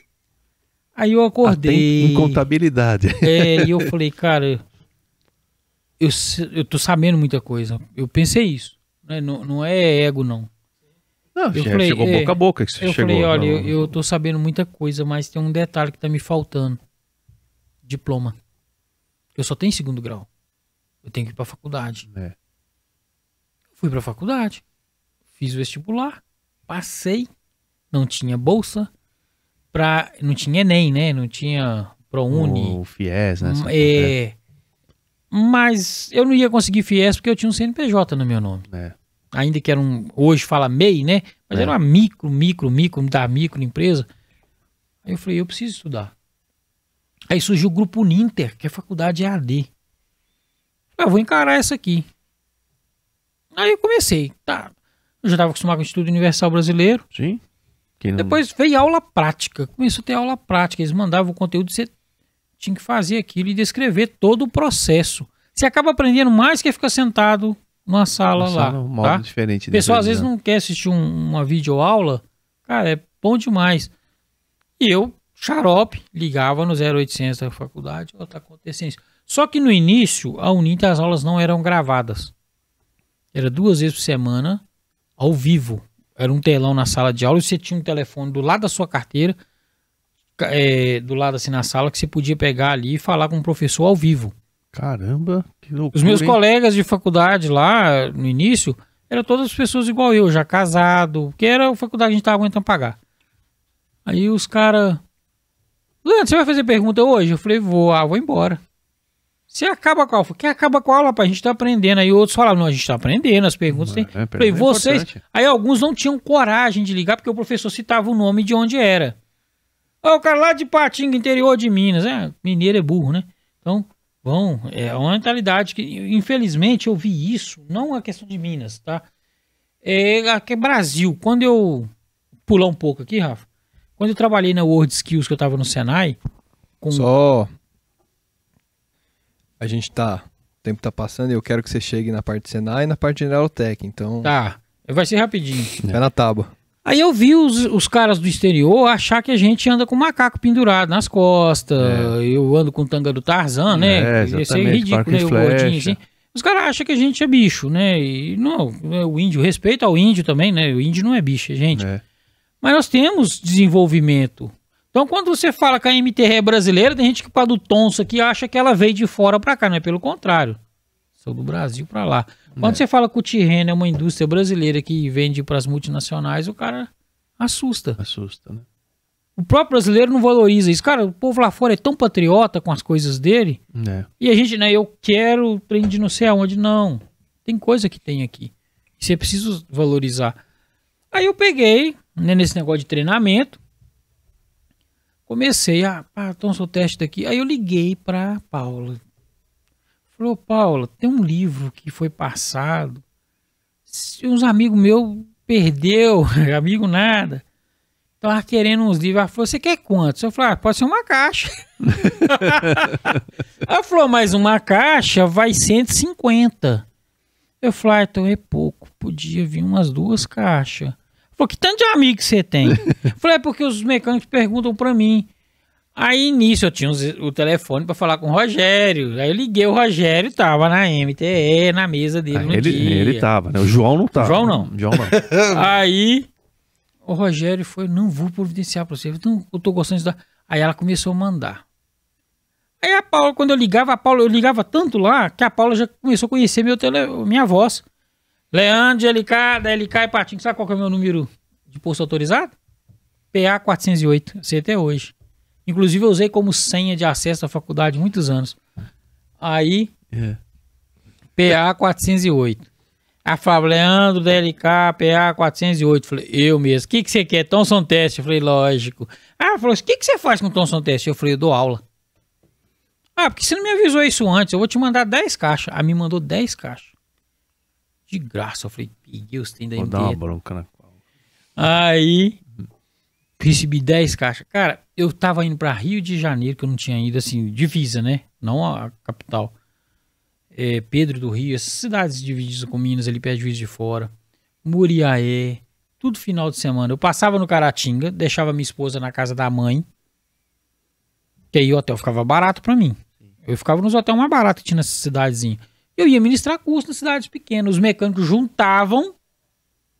Não uma turma. história. Aí, aí você já não tava mais com 147, eu ainda tava. Não, aí eu tinha passado por Voyage. Ufa. Mas eu arrependi, cara. Eu arrependi que o Fit 57 era mais gostoso na pista. É, Sério. O caixotinho saboneteira pra fazer curva é bom demais. é. Aí eu aquele monte de Thomson teste, o scanner dentro do carro, aí eu tinha um Voyage. E, e dando treinamento. Aí qual era a apostila? É mesmo? Thomson teste. Era a apostila. Entregava pra eles a apostila de vocês patrocinada pela MTE. Ou seja, você ajudou essa turma. Sim, Isso, espalhou, e né? eu falava- é- um teste. espalhou a marca. que o pessoal questão- Eu vou te agradecer, porque eu não sabia dessa história, Essa juro por questão Deus. do Thomson Test não foi só o Leandro. A Eureka também, ela dá, até hoje ela tem lá, a apostila dela é, é Thomson Test. Então, e esse foi um trabalho que agradecer ao seu Humberto, né? Até hoje a gente compra os livros dele, doa os livros, né? E, e ele que foi para nós, falou, eu precisava fazer um negócio mais resumido, porque o livro é muito O livro é bacana, assusta, bacana, né? O livro, bacana, o livro- bacana. E, e é muito mais caro. Ele tem Eu falei, dois livros "Seu que Humberto, eu lançou há preciso- pouco tempo agora que eu não comprei, eu vou comprar É, com ele. então ele tem tá com e-mail dele. cinco livros. É.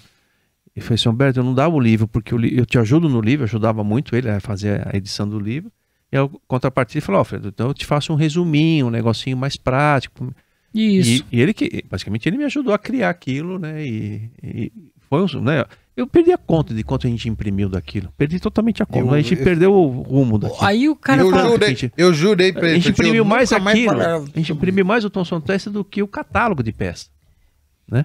É, Aquilo dali é fantástico. aí eu cheguei, cheguei lá em Muriaé pra ministrar um treinamento no final de semana. E era tudo final de semana, cara. Trabalhava a semana inteira na Você oficina. depois ia final de semana viajar. viajar, deixava isso. A minha esposa gostava porque ela ia ver a mãe, ficava lá, meus meninos, minha mãe também morava e o meu pai ainda estava vivo, morava em Caratinga. Então os meninos ficavam com os avós no final de semana e de noite eu tava voltando, passar, pegava embora e patinga segunda-feira cedo na oficina. E comecei a viajar. Aí as pessoas me disseram, cara, o cara da MTE vem aqui dar treinamento de injeção, porque a apostila era MTE. Ele chamava você de MTE. Eles achavam que eu era da MTE. Aí eu, fa- aí eu falava, não, eu tenho E você sim. gostava. É lógico, eu tava Oh. com a multinacional por trás, cara. Vocês estão sendo patrocinados pela MTE. Quando eu ia dar treinamento, o que, que eu fazia? Eu passava no representante que atendia a MTE lá, né, que vendia os produtos da MTE através da. Aí tinha Furacão e T Brasil. Isso. Eu falei com ele: você tem peça da MTE aí de, de mostruário pra me emprestar? Aí você vai fazer o treinamento? Tem. Aí por fim ele montou um kit. Eu tinha um kit que ele me doou. Eu tinha os maps, sonda, eh, tens- sensor de posição borboleta, Borboleta, todo o produto de injeção, módulo rei. passo, né? Ele tinha tudo, sensor de temperatura, válvula termostática. Aí eu pegava e fervia água e colocava a válvula termostática para explicar pro cara quando abre, quando, não- quando fecha. Quando eu vi o Betinho com aquele negócio indutor, já procurei aquilo para comprar, não achei em loja fácil para comprar aquilo. Falei, aquele negócio é bacana. Aí comecei a mostrar pro pessoal, falei, isso funciona assim. Os mecânicos não sabiam. Muita gente como eu começou varrendo a oficina. É, Sim. só prática, prática. Então eu fui vendo, a gente, a gente tem que estudar, tem que Você estudar. conseguiu falar comigo na, na MTE? Consegui. Aí eu Porque consegui. Tá todo mundo aí pensando que não falou comigo. Não, aí eu consegui É. falar com o João um dia. Aí depois eu comecei a falar com o João. Aí o João foi e falou comigo assim: Eu vou na sua oficina. É. Não tinha indo ainda. Do nada ele me liga. Eu estou chegando em Belo Horizonte. Amanhã eu estou na sua oficina cedo. Só que nós temos um amigo em comum que trabalhou com ele aqui em São Paulo e é um amigão meu lá no Vale do Aço, que é o Carlos Correia.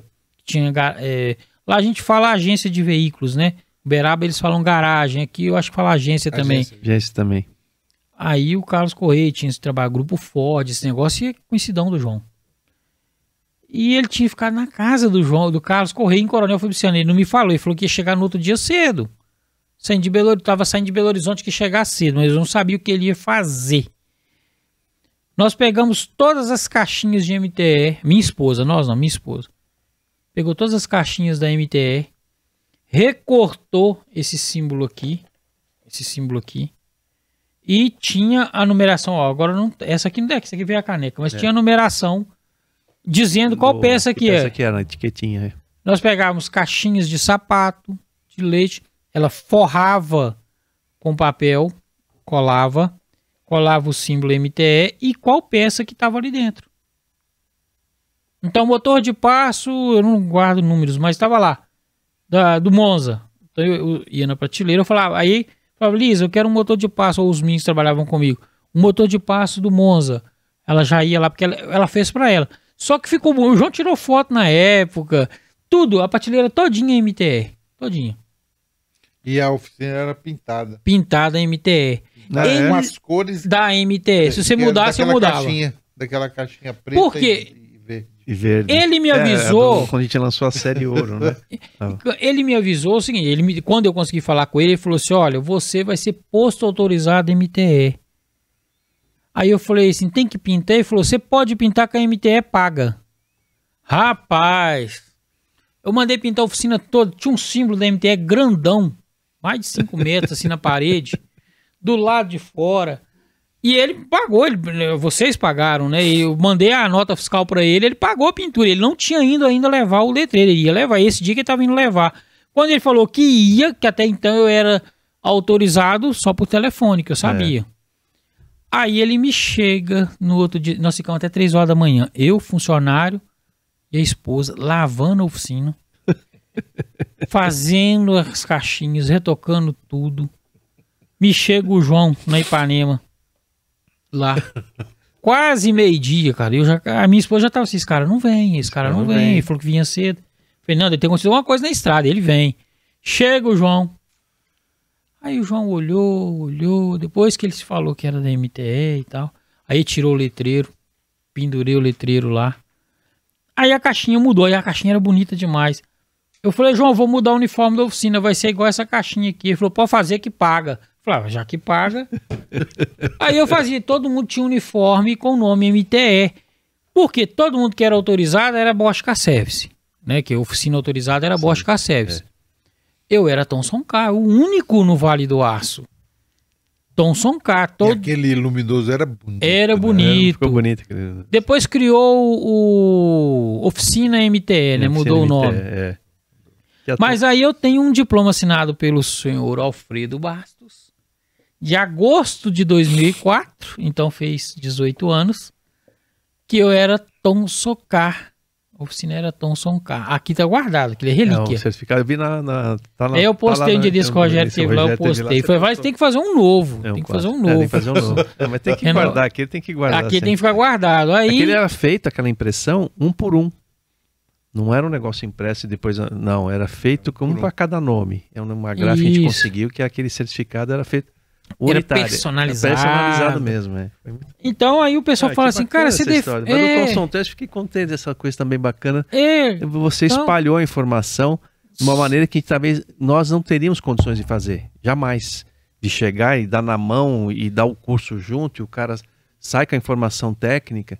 Então, putz, que alegria isso, porque se- que maneira você vai distribuir? Não- a internet não existia É. nesse momento da- dessa maneira É, tá indo ele hoje. tinha duas opções, né? Você tinha uma que falava de injeção e tinha uma que era o sistema de controle de temperatura, controle de É. emissões. E o da chavinha, você lembra da chavinha? Lembro da Da chavinha. chavinha, cara. Nós fizemos mais de, acho que deu mais de um milhão, né? Não, mais de 100 mil chavinhas. Não sei, uma coisa assim absurda. A gente fez mais chavinha do que muita tem- peça em batia a chavinha. Era uma prensa, a gente mandou fazer um molde, tudo direitinho. Mas imprimiu assim milhares, eu não vou lembrar agora o nome, mas era assim, a quantidade absurda em relação aos produtos que a gente fabricava, né? A chavinha. E todo mundo na MT montava aquela correntinha. Era recepcionista, a gente trabalha, ficava o dia inteiro conver- trabalhando e montando a chavinha para colocar o chaveirinho para código de piscada, lembra? É, Isso. também foi Aí eu peguei e usava os, os dois manuais. Aí a Paula mandava para mim o Thomson Teste injeção e o sistema de temperatura. Eu usava os dois. Que eu tinha que explicar pra pessoa que o controle da injeção dependia da temperatura. Sim, claro. E o amigo lá da, da Furacão me arrumou as peças pra eu montar um kit. Então, todo o treinamento. Por que, que o pessoal achava que eu era funcionário da MTE? Porque todo treinamento, apostila MTE, as peças só usavam MTE. Que legal, Leandro. Aí, Puxa beleza. Vou embora. Tô lá dando treinamento, aí posto autorizado. Aí aquela, placa era uma maravilha, né? e o Rogério voltou outras vezes. Depois foi João e tal, e aquele negócio todo. Gente- que eu não vou lá, hein? Faz aí. Há muito Também, você tempo. mudou de lá. Pois é. É. Aí foi passando. Só que eu não sabia que eu já tava doente em 2004. Eu tava doente, eu tava com câncer. E eu não sabia. Jura? É. Ô, louco. Em agosto, 4 de outubro, eu fui pro hospital para já avisado que talvez eu não saía. Câncer no fígado. E eu nunca bebi, nunca fumei. Jura, Leandro? É. Caramba. Aí eu falei com a minha esposa. E eu tinha, nessa época, eu tinha conseguido comprar um Corolla, cara. Usado, mas comprei. Eu tinha um Corolla. Corolla ou, ou um 47? Não, Corolla. Não, mas qual que você prefere? Rapaz, todos os dois carros são bons, mas o, o, o 147, ele tem história. ele tem história. Eu cresci com ele, eu estudei usando Ou seja, ele. 147. 147, mas o Corolla é, é aquele antiguinho ainda, japonês, né? É. E É bom que ele. mas ele era muito valorizado o carro. É. Aí o médico falou: você tá com câncer. E o médico que eu fui, cristão, né, evangélico, e começou a pregar pra mim na mesa. Foi o exame de rotina que você descobriu? Eu passando mal, até a água que eu tomava, a boca ficava amarga. Hum. Aí os meninos ainda pequeno. E o Samuel tinha ficado diabético. Com sete anos. O Samuel é diabético, usa insulina. Aí eu fui no médico, o médico falou assim: Cara, você sabe que o, o homem um dia vai dar conta da vida pra Deus. Eu falei, sei. Sou evangélico, é cristão desde criança, desde os sete anos. Aí ele falou: Pois é, rapaz. Então o homem tem que estar bem com Deus. Eu falei, doutor, vamos rasgar um negócio? Eu tô morrendo? O que que tá acontecendo? Ele falou, cara, deixa eu falar então com você. Eu vou te internar. Eu não sei se você sai. Você tá com seu fígado todo tomado pelo câncer. E pegou o exame e colocou em cima. Eu tenho esse exame guardado.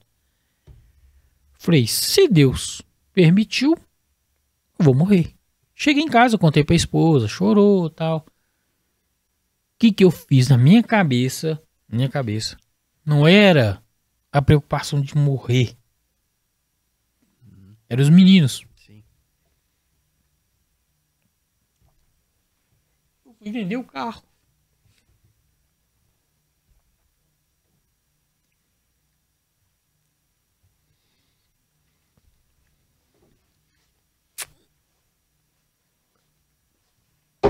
Eu vou vender. Comprar seguro. Fui no banco. O gerente era meu cliente. Falei: olha, se colocar que eu tenho câncer, ela não recebe. Não recebe. Ele falou, Leandro, eu não vou colocar. Ele é da meu cliente.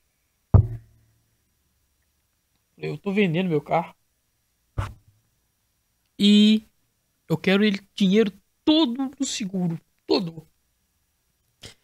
Eu falei, se eu tiver que vender mais alguma coisa, eu vendo. E não falei com minha mãe, não falei com meu pai. Meu pai já tava doente. Eu falei, quanto que fica o seguro pra minha esposa receber um milhão e cada filho meu receber um milhão? Aí. Obrigado. Ele falou assim: no dia do seu carro vai dar um milhão e meio pra cada um se você pagar esse seguro toda a vista. Eu falei, beleza. Fui numa garagem. Né, que eu lá acostumei com Beraba falar garagem. Falei, quero vender meu carro, comprar. Eu quero vender o carro. O cara falou, tá bom. E tinha um cara doido querendo comprar o carro. Ele falou, o cara não tem o dinheiro todo. Hum. Ele tem um gol. E ele quer um Corolla igual esse seu. Ele precisa do Corolla para trabalhar a empresa. Os em Minas, ela fichava Corolla para táxi, para carregar os diretores. Uhum. Era o aluguel, né? Ca- O cara ia trabalhar, ele ia ter o emprego de motorista, mas ele tinha que ter o carro. Entendi. E tinha que ser Corolla. O Corolla, japonês, porque porque os era- em Minas, Pra quem não conhece a Uzi Minas, parte do capital dela é japonês. É depois Fernando Henrique. Cardoso. Não, ela sempre foi. Ela sempre foi parte, Uzi Minas sempre foi a parte japonesa, sempre Japonês. foi. Tá? É, e tem a parte que era do governo, depois foi privatizada, mas ela sempre foi. Teve o capital. é, tanto capital como misto, também né, lá também chama. tem a Cenibra da celulose, que é, cel- é celulose nipo-brasileira. Sempre tem um capital japonês. Então, os japoneses exigiam Corolla. Eles conheciam o carro. Sim, claro. Então os diretores, a maioria era japonês, então tem que ser Corolla. E Corolla tinha que ser branco. E o meu Corolla era branco. E quando eu comprei, eu falei, você é maluco comprar carro branco? Porque na época carro Não branco era era, moda táxi. Era táxi, é. é. Aí o cara, e eles exigiam que seja branco. Por quê? Porque o branco não absorve calor. Lá Ipatinga é quente. Ipatinga em si é quente porque os Minas é dentro da cidade. Logo depois tem a Cesita, mais abaixo tem Cenibra. Então é indústria aquecendo, né? O, o sistema. Que lá usa chaminé. Porque não é toda indústria que aquece. Tem indústria que é produtora, não tem chaminé, não tem coisa para aquecer. Eu falei, beleza, pá. Liguei pro gerente, falei, olha, eu consegui trocar o carro, vai dar. Ele falou, não, rapaz, isso aí já dá e sobra, vai dar o valor que você quer. Aí eu peguei o dia de volta, comprei o seguro, fiquei num golzinho e falei com a minha esposa, eu fui internar, beleza. Foi ainda não fala com a mãe, com o pai, e ela foi forte, minha esposa foi muito forte. Teu pai tava vivo ainda? Tava vivo, mas já muito doente. Bem. Entendi. Quando eu internei, graças a Deus, Deus operou uma bênção que eu saí vivo. Com a metade do figo, vivo, limpo e tô aí até hoje. Então foi em 4 de outubro de 2004. Em agosto eu tinha recebido a placa autorizada MTR. Eu fui embora. Aí eu falei, um, um aí pedaço do fígado. tirou um pedaço do fígado. Aí eu falei, vamos tocar a vida do meu jeito. Aí eu nasci de novo. Eu já era enérgico, eu fiquei mais ainda. Porque aí eu passei a ver as coisas diferentes. Sim. Passei a ver as coisas diferentes. Só que eu fui seguindo tratamento e nunca mais você é o mesmo. Sim. Aí chegou um ponto que a minha esposa falou assim: ah, você gosta de dar aula, por que, que você não vira professor? Na sua área. Tava abrindo Senai em Ipatinga. Não tinha Senai. Tinha o Senai. O Senai antes não era da Federação das Indústrias. Cada indústria tinha sua escola. É. A Uzi Minas tinha o Senai da Uzi Minas. Que é focado na, na área que era deles. focado só para atender ela. exatamente. Inclusive, ela exige isso, que o Senai de Patinga não tem automotivo. Até, até então não tinha, né? Que tem muito tempo que eu Não. não, não tenho contato com eles lá. Aí eu fiz inscrição e eu queria dar aula automotiva. Aí eles falaram assim, a Uzi Minas não permite que tenha automotivo aqui. Mas meu cadastro ficou lá. Só que isso aí foi bem depois. Quando foi em 2013, final de 2013, eu recebi uma ligação. Nós somos aqui do Senai de Belo Horizonte. E precisamos de um cara com a sua especialidade na área automotiva. Mas não é para trabalhar em Belo Horizonte. Você vai trabalhar em Montes Claros, Caramba, no norte ali. norte de Minas. Falei com É. a minha esposa, ela falou: Vambora. De novo, vambora. Sempre assim, minha esposa é. Por isso que eu falo, gente. Ah, o cara tem uma empresa, tem uma oficina bonita, tem carro importado, tem. Não adianta. Se ele não tiver uma esposa que lá começou com você, com cabeça, sua casa não vai ser edificada. Uma, uma esposa e um 147. Um só 147 e, os dois, e dois filhos doidos. Aí, agora é três, né? É. Aí, cara, meus meninos respiram matemática. Os meninos é doido. É normal, não. Aí, peguei, fui pra Montes Claros. Montes Claros. Cheguei lá. Rapaz, quando eu vi que esse carro lá, aquela oficina pra dar aula, falei, que coisa maravilhosa. E turma, e comecei. Não, você vai ter uma aluna só. Falei, como assim? Não, Você veio pra atender um problema que tem uma aluna que não passou em prova nenhuma. Só que a lei não permitia reprovar por não sei o quê, que era um projeto, que o Senai atende muito projeto. E tem um promotor de justiça no pé que ela tem que formar. Era uma senhora. Falei, tá bom. hein. Pensei, não, eu olhava os caras lá com aqueles meninos lá meio doido, 40 meninos dentro de sala de aula. Falei, não. Comecei a dar aula para aquela senhora. Pois o promotor de justiça foi no Senai para me conhecer. Falou, cara, você mudou a vida. Essa senhora, os irmãos dela tem ainda, eu acho que lá em, em Montes Claros, oficina. E ela queria trabalhar com os irmãos. Ela tinha entrado num processo de depressão E aquele negócio do INSS, re, realocar as pessoas, eu fui para atender isso. Depois terminou esse treinamento, aí eu fui avisado que a automotiva do Senai de Montes Claros ia acabar e tinha uma vaga em Uberaba. Eu ainda não tinha levado a minha esposa para Uberaba, para Montes Claros, nem nada, tava preparando. Nisso, Ah, tá. Você não, nem levou a família. Não, deixei a oficina eles lá. continuou. A oficina continua aberta. a oficina não. Eu Ah, tinha um amigo que era louco com a minha oficina. Minha oficina era Thomson Car, rapaz. O cara queria comprar. Eu falei, essa placa eu não te vendo. É. Que era o, o, o- O certificado. Eu falei, isso eu não te entrego, isso é meu. Ele falou, cara, isso aí não tem como eu te vender, isso aí você tem que ser nomeado, não é assim. Eu não posso te vender. Não, mas eu quero todos os seus equipamentos. Eu tinha comprado scanner da Bosch na época, um KTS 200. Falei, "Qu- quanto você dá? E ele falou assim, somou tudo. Ele falou, dá tanto. Eu falei, puxa vida, deu dinheiro pra caramba. Foi um, até guardei desse dinheiro. E ele pegou e falou assim, eu compro ela e pago à vista. Porque, mas é por quê? Porque eu tinha chegado a um ponto que as pessoas falavam assim, se você não levar lá na LK, não resolve.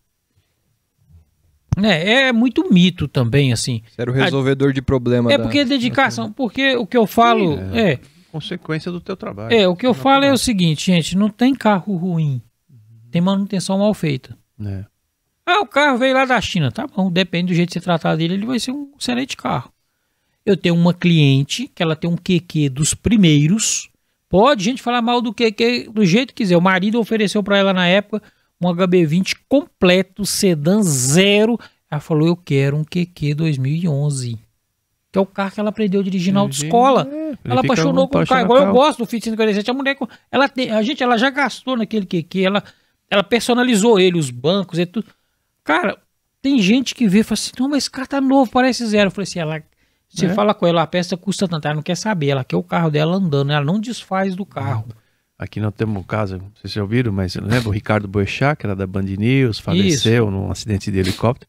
Ele tinha um Twingo, né? Twingo, o dele, Twingo. famoso dele, então, e ele é apaixonado pelo Twingo. Isso, né? então, Tem essas Chegou coisas. O, É. o Rafinha Bastos tem a história da Blazer também, acho que é, se eu não me engano é isso. É, tem a é, Blazer O também, Herói sim, do é. Também é Kombi, né? É, Kombi, né? É. não, é, é paixão. É. Entendeu?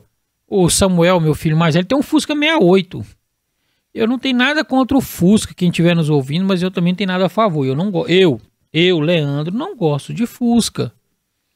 Eu não gosto. O Le- ele, ele tem um. Ele tem um, pois é, o Samuel tem um Fusca 68, quem Tem vê aí a, 6970. ah, né? é, vê, vê as postagens lá da, da General Tech e vai ver o Fusca 68 dele lá na porta. É. Ele gosta. Tinha um Volvo e tá com um Fusca. Aí, Então, mas você depois que você recuperou do câncer, aí você Aí- vendeu a oficina. aí eu vendi a oficina, Eu passei um bom tempo ainda, de 2004 até 2014. Eu fiquei 10 anos ainda com oficina, Ah, 10 anos com oficina. trabalhando e tal, Tá. e sempre tratando. Entendi. Porque tem um acompanhamento que você faz, Isso, né? fazer um pós aí, né? Isso. E São graças a Deus. 10 nu- anos você tem que acompanhar, Cinco né? anos. Cinco Mas anos. nunca mais deu mais nada. Graças a Deus. Aí.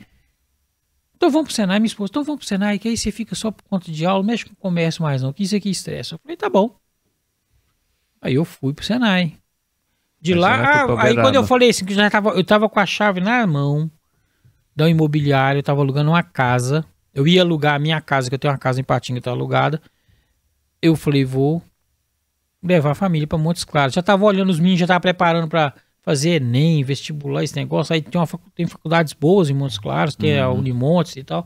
Falei, ó, aqui tem um curso que vocês querem e tal. Não, tá bom, pai. Os meninos também sempre foi assim, pé da 90. Tudo doido. Aí, vão. Vamos, vamos. Quando eu tô com a chave na mão, que eu chego no Senai, eu falei com os meninos, rapaz, achei uma casa no bairro e tal. Falou, você não tá sabendo não? Eu Falei, de quê? O diretor tá ali dentro, reunindo com todo mundo automotivo, automotiva vai acabar. No Senai. É. Só que você tá brincando, eu tinha acabado de vender a oficina, tinha seis meses.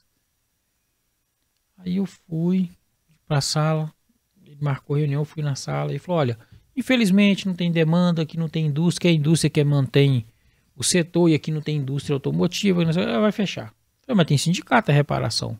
Ah, mas vai fechar. Falei, tá bom. Tem a opção Belo Horizonte, Uberaba e Uberlândia. Liguei para casa, falei com a esposa. Ela, mas os meninos foram para internet pesquisar cidades. Custo de vida.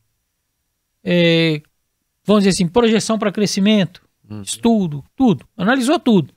Acho que o melhor lugar vai ser você escolher Uberaba.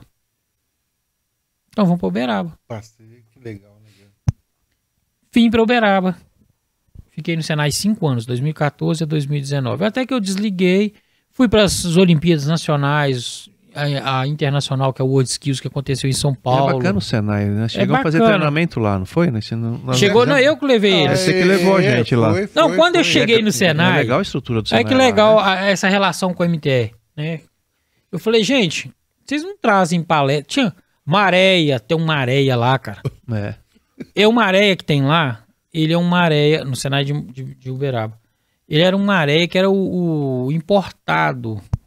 Ele, ele- o, ni- o acabamento, tudo dele, você não tem no Maréia da rua. Ele é um Maréia, de, não ele foi feito para escola, não. Ele era um nível que eu acredito que deveria ser vendido na Itália Entendi. porque ele é diferente. Aí eu peguei, cheguei, falei, gente, esse mar, ah, isso é complicado. Falei, se eu, eu cheguei no diretor, falei, cara, eu quero esse cara pra me dar aula. Ele falou, por quê? Eu falei, assim, esse cara tem tudo que eu preciso pra dar aula. Ele tem teto solar, ele tem vidro elétrico, ele tem Tem APS, ele tem, completo. ele tem tudo, tudo, tudo que precisa pra um curso automotivo bom. Ah, mas não tem isso, não tem que foi, eu consigo. Liguei pro João, falei, João, eu preciso de palestra. Aí eles não tinham palestra técnica lá, não ia. Falei, João, precisamos trazer uma palestra técnica no Senai. Ele falou, Porque atrai marcar. aluno, né? Atrai aluno Atrai aluno. Ele falou, né? pode marcar. Primeira palestra técnica que a MTF fez, nós fizemos no, no, no auditório do no, no teatro, que é o prédio Henry Ford. Para quem não sabe, a primeira fábrica da Ford ia ser em Uberaba, não em São Paulo. É mesmo? O Henry tinha construído inclusive o prédio tem o nome dele. Quem assistiu o filme, tá no YouTube, Henry Ford, O Homem e a Máquina, vê a estrutura da primeira fábrica. É o desenho certinho do, do teatro, Do teatro que era pra ser que, lá. é- que era pra, é onde ia ser a fábrica. Eles mantiveram, conservaram lá, o João tem foto e tal. Aí, primeira palestra suas lá, coloquei 380 pessoas. Nossa senhora. Foi gente Gente, que o, diretor não acreditava. Ditava. Aí tiveram que sair correndo, pegar a cadeira, É. ele, não, ele não acreditava que ia tanta gente. Não tinha. Quando, aí chegou o pessoal de, de- das usinas, né? Um, Foi chegando gente, chegando gente. Eu fiz um, um trabalho no telefone, que eles deixaram eu usar o telefone lá para convidar, e eu fui, usava o meu, usava o do Senai, pus os colegas, pra, pus aluno para convidar. Quando eu falei que ia levar a MTR, aí sempre, você sempre tem aquele colega que é o, o Tomé, né? Só, só vendo para acreditar. Os caras falam assim, "Ah, esse cara veio de fora, tá achando que conhece. conhece ninguém de fábrica, nada. Porque eu falo assim, ó, gente, eu conheço o pessoal da MTE, eu conheço de o pessoal várias, das né? empresas, fui falando de várias empresas, cara, conhece nada. E Falei, você tinha acabado de chegar, não? eu tinha acabado de chegar e eu vi que não tinha, eu fiz as propostas. É. Aí o diretor falou, então traz. Que eles fizeram aquela palestra, os caras falaram assim, você conhece os caras mesmo? Aí chegou o Rogério me cumprimentando, me chamando pelo nome. Porque se chega lá e fala assim, quem é Leandro? Aí já ia falar, ele não conhece. Mas João chegou me abraçando, meu irmão e tal. E ó, Rogério, e aí, como é que você tá? Nessa palestra, o Rogério me chamou lá na frente. Eu falei, gente, vocês... eu falei com eles, olha, vocês têm que perguntar. Quando eu me tornei posto autorizado dessa marca, eu fazia pergunta, eu perturbava esse cara aqui o tempo da palestra dele. Vocês não vão perguntar? Eu, no meio da palestra aí e tal. Beleza. Aí eu falei assim, bateria didática. Eu tenho um relacionamento muito bom também com a bateria Tudor. Tá? Eu só trabalho com tudo. Você conhece o Caminha? Conheço o Caminha e conheço o Ricardo Miranda, que fica em Governador Valadares. O meu Hum, relacionamento é. maior é Governador Valadares. Da Valadares, que tem Esse em Bauru, meu- né? Em Bauru e lá, Isso. né? Esse meu tio. Eu conheço que- o Caminha, um amigo meu, é um distribuidor grande de bateria dele e eu acabei conhecendo por- pelo meu amigo. Meu tio, que eu trabalhei com ele, o Fernando, ele chegou a ser o maior distribuidor de baterias Tudor, lá no leste. Comprava carreta por semana de bateria. Então ele tinha um, um estreitamento com a Tudo muito grande por isso. E as baterias começavam a dar problema, e um dia eu falei assim com o vendedor, o irmão do Ricardo, o Paulo. Falei, ô Paulo, você já notou por que, que as baterias estão dando problema? Elas estão rompendo a placa. Ele falou, como que você sabe que elas estão rompendo? Eu falei, olha, presta atenção, tem uma aqui com defeito. Você pega a bateria e bate ela, e uma lâmpada ligada, ela acende. Você bate, ela apaga. Tá cortando a placa aqui dentro. Eu já trabalhei em reforma de bateria quando, quando adolescente, quando eu comecei. Eu conheço a bateria por dentro. Isso é porque estão andando com bateria solta. Ele chegou e contou pro irmão dele, que era o diretor da fábrica. O Ricardo depois se tornou um dos donos, ele é um dos sócios, né? Mas no início ele era só funcionário, diretor e tal. O Ricardo mandou me chamar lá em Governador Valadares. Falou: pega o seu carro, abastece que eu vou pagar pra você vir, mas eu quero você um dia aqui. Eu já falei com seu tio pra te dispensar aí um dia, eu quero você aqui. Eu quero você como assistência técnica, dá tudo. Você pode continuar trabalhando com seu tio. Aí meu tio falou: não, eu vou junto. Aí meu tio falou: eu vou junto. Quero você como assistência técnica, dá tudo. Falei, eu quero mais informação. Se você me der informação, eu aceito. Aí eu peguei e vi um livro. Ah, o livro é uma paixão, né? Eu vi um livro técnico em cima da mesa do setor de engenharia. Falei, o que, que é isso? Ó, cara, é os projetos das baterias. Eu falei, eu não quero copiar não, mas eu posso ver? Ele falou, pode. Eu falei, Ricardo, a gente precisa de um material com partes, que era o, o que tinha no Thomson Teste, né? Partes do livro. Disso aqui para os eletricistas, os vendedores de bateria, saber como que funciona, como que ela é Uhum, construída é, claro. para poder explicar melhor. Ele falou: que tal da gente fazer um material? Falei: eu acho, tá bom. Então tá, eu vou mandar uma cópia pra você, você vai fazer reduzido, não vai passar pra ninguém, que isso aqui é segredo de fábrica. Eu falei: não, eu sei. Mandei pra ele, falei, aí eu comecei a lá ajudar a elaborar aquele materialzinho. Depois, hoje ele tem no portal. E aí, fui tornei posto autorizado, ah, assistência técnica. Certo, é. Bateria deu defeito, o cara tinha que mandar primeiro lá na oficina do meu tio. Eu analisava a bateria para depois falar assim, vai para a fábrica ou não vai. Quando eu mandava para a fábrica, com certeza eles iam pagar garantia. Se eu rejeitasse, não precisava mandar não, que eles não pagavam não. Aí, quando eu fui sair do meu tio, eu falei com o Paulo, que era o vendedor. Eu falei, Paulo, eu tô saindo, vou montar minha oficina. Ele falou assim, quantas baterias que você vai pôr lá? Eu falei, não, Paulo, eu vou começar agora, eu não tenho nem prateleira, não tenho dinheiro para comprar bateria. Ele falou, quem falou que você vai comprar bateria? Cara, onde vai ser? Que deu endereço, só vai inaugurar dia tal. Um dia antes eu tava lá limpando, chega o caminhão dá tudo, com dois, duas estantes, né, dois expositores, e todos os modelos de baterias dá tudo, e falou assim, isso aqui é pra você começar. Olha só que legal. Aí o nome da oficina foi o cara do marketing da, da tudo que que foi- me ligou e falou assim, olha, sua oficina vai chamar LK, é de Leandro Carro. Ele que deu o nome. Ele que deu o nome. Eu falei, tá É, bom, seja LK. Então, quando eu vim pro Senai, né, voltando lá no Senai, Hum. eu falei assim, gente, a gente precisa de uma bateria didática. Precisa... Porque os caras iam explicar a bateria, ah, funciona assim, Alessandro, volta e não sei o que, tá. Só a teoria, mas eu, e o aluno, o que, que ele tá vendo? Ele tá vendo uma caixa fechada. Falei, abrir uma bateria nova, ou usada que seja, ela tá contaminada com chumbo. Ácido, chumbo. Isso, e é, e é contaminante. Inclusive, eu tenho dois Perigo. tios, né, irmãos do meu pai, que trabalharam na fábrica de bateria, eram montadores de bateria, que deram chumbo no sangue. É uma doença, ou a gente vai falar chumbo no sangue. É. Morreram né, com, com a enfermidade. Aí eu falei, não pode usar isso para aluno, é perigoso. Aí eu falei, eu vou ligar lá na Tudo. Eu falei com o diretor, eu vou ligar na fábrica, eu vou conseguir umas baterias para nós de amostra. Aí ele falou assim, será que consegue? Sabe quanto que custa? Que eu tenho que pedir autorização de compra? Eu falei, não, não vou pagar nada não, vamos ganhar. Ganhar como? Eu falei, não, é só eu pedir. Aí tinha um colega perto, em viu? Você de novo. E a gente já tinha ido Uhum. lá. Duvida. Eu falei, você duvida? Você quer apostar o seu carro no meu? ele, tinha, um- ele tinha um Sandeiro novo e eu tava com o Fiat ah, Uno. Não era 147 que ele Não, tinha? e eu tinha, eu tinha um Fiat Uno e ele tava com, com um Sandeiro novo. Ele virou e falou assim: Não. Falei, você vai ver chegar a bateria aqui. Eu liguei e falei, eu quero falar com o Ricardo Miranda. Quem que é? Fala com ele que é o Leandro, que era da LK, tá no Senai. Ah, assim que ele chegar, ele te liga. Eu falei, tá bom. A moça desligou, a secretária. Dois minutos o telefone tocou. Ricardo Miranda, quero falar com o Leandro. Falei, o que, que você tá arrumando no Senai? Eu virei professor. Porque soube que eu tinha tido câncer e tal. Ah. O que, que você precisa dar tudo? Eu falei, eu preciso de baterias didáticas. Eu quero uma bateria em corte que não foi formada. Que a gente fala formar a bateria Formar, é, é. carregar ela, né? Carregar ela e virar. Eu quero um- os elementos neutros. Para poder abrir para o aluno para ele entender. Ele falou, quantos você? Falou, se você puder mandar uma, tá bom. Mas se você puder. Falou, eu vou te mandar um modelo de cada. Quais baterias tem nos carros? Você falou, Senai que tem pouco carro. Tinha mesmo. né? Carros antigos. Não tem investimento mais dentro da Sim. indústria.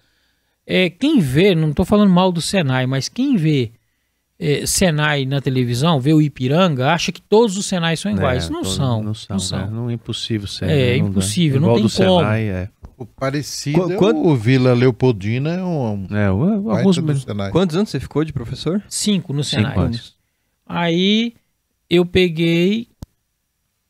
Chegou as baterias em corte e falei, mas quantos carros? Eu passei a lista de carro. Eu falei, tem os motores estacionários, um motor diesel, que tem as baterias para para funcionar né, nos mocap.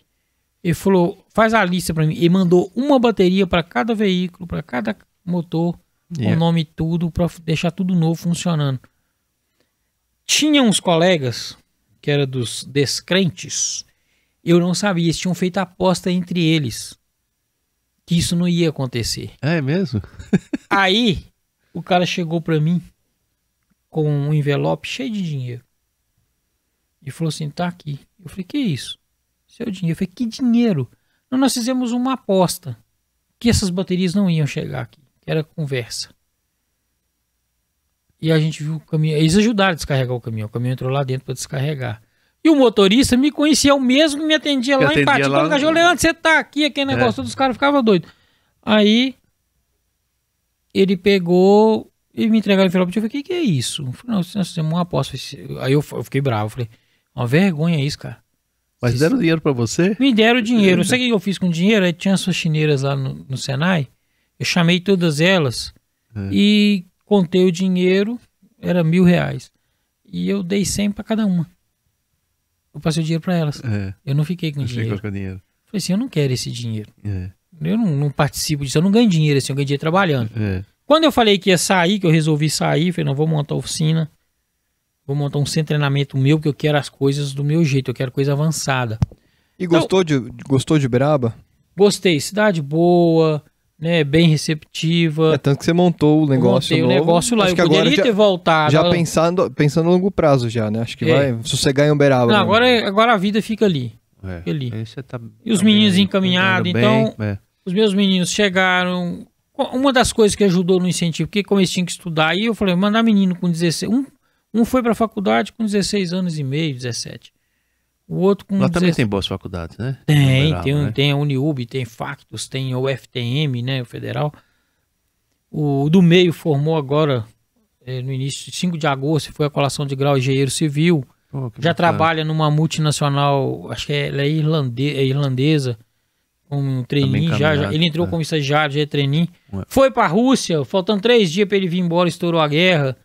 É o, o Lucas, né? O Lucas, ele. A paixão, o hobby dele é cachorro. É mesmo? Ele tem um canil, o Valério Scannel. Aí ele cria husky siberiano e o pastor malemano de Abruzes, que é um cachorro italiano, pra fazenda. E o husky é porque é bonito É e tal. bonito. Mas tem vira-lata também. O vira-lata é a paixão. O vira-lata tá com a gente tem 10 anos, que é o Chico. Então, Feio pra caramba. feio pra caramba, bravo. Mas é o cachorro que, pra quem tá nos ouvindo aí, né? Agora eu falei que eu tenho cachorro de raça.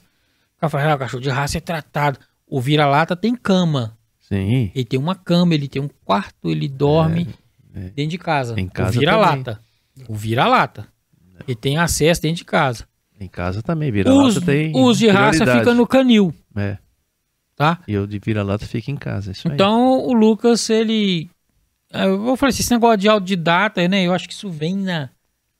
Não Uma sei se coisa- eu sou autodidata, não, mas eu É, acho que na genética. O é. Lucas aprendeu russo sozinho, com um aplicativo, e foi parar na Rússia sozinho. Sozinho, e ele aprendeu. So... Ah, é mesmo? É, começou a estudar aí, começou a usar também o. o- ele aprendeu o básico pra chegar e falar com o cara assim: ó, eu vou falar com você através do tradutor, que eu não sei o seu idioma. Só que ele foi praticando e ele ficou 15 dias na Rússia. Aí quando faltava três dias pra vir embora, estourou a guerra. E ele tava de férias lá na empresa.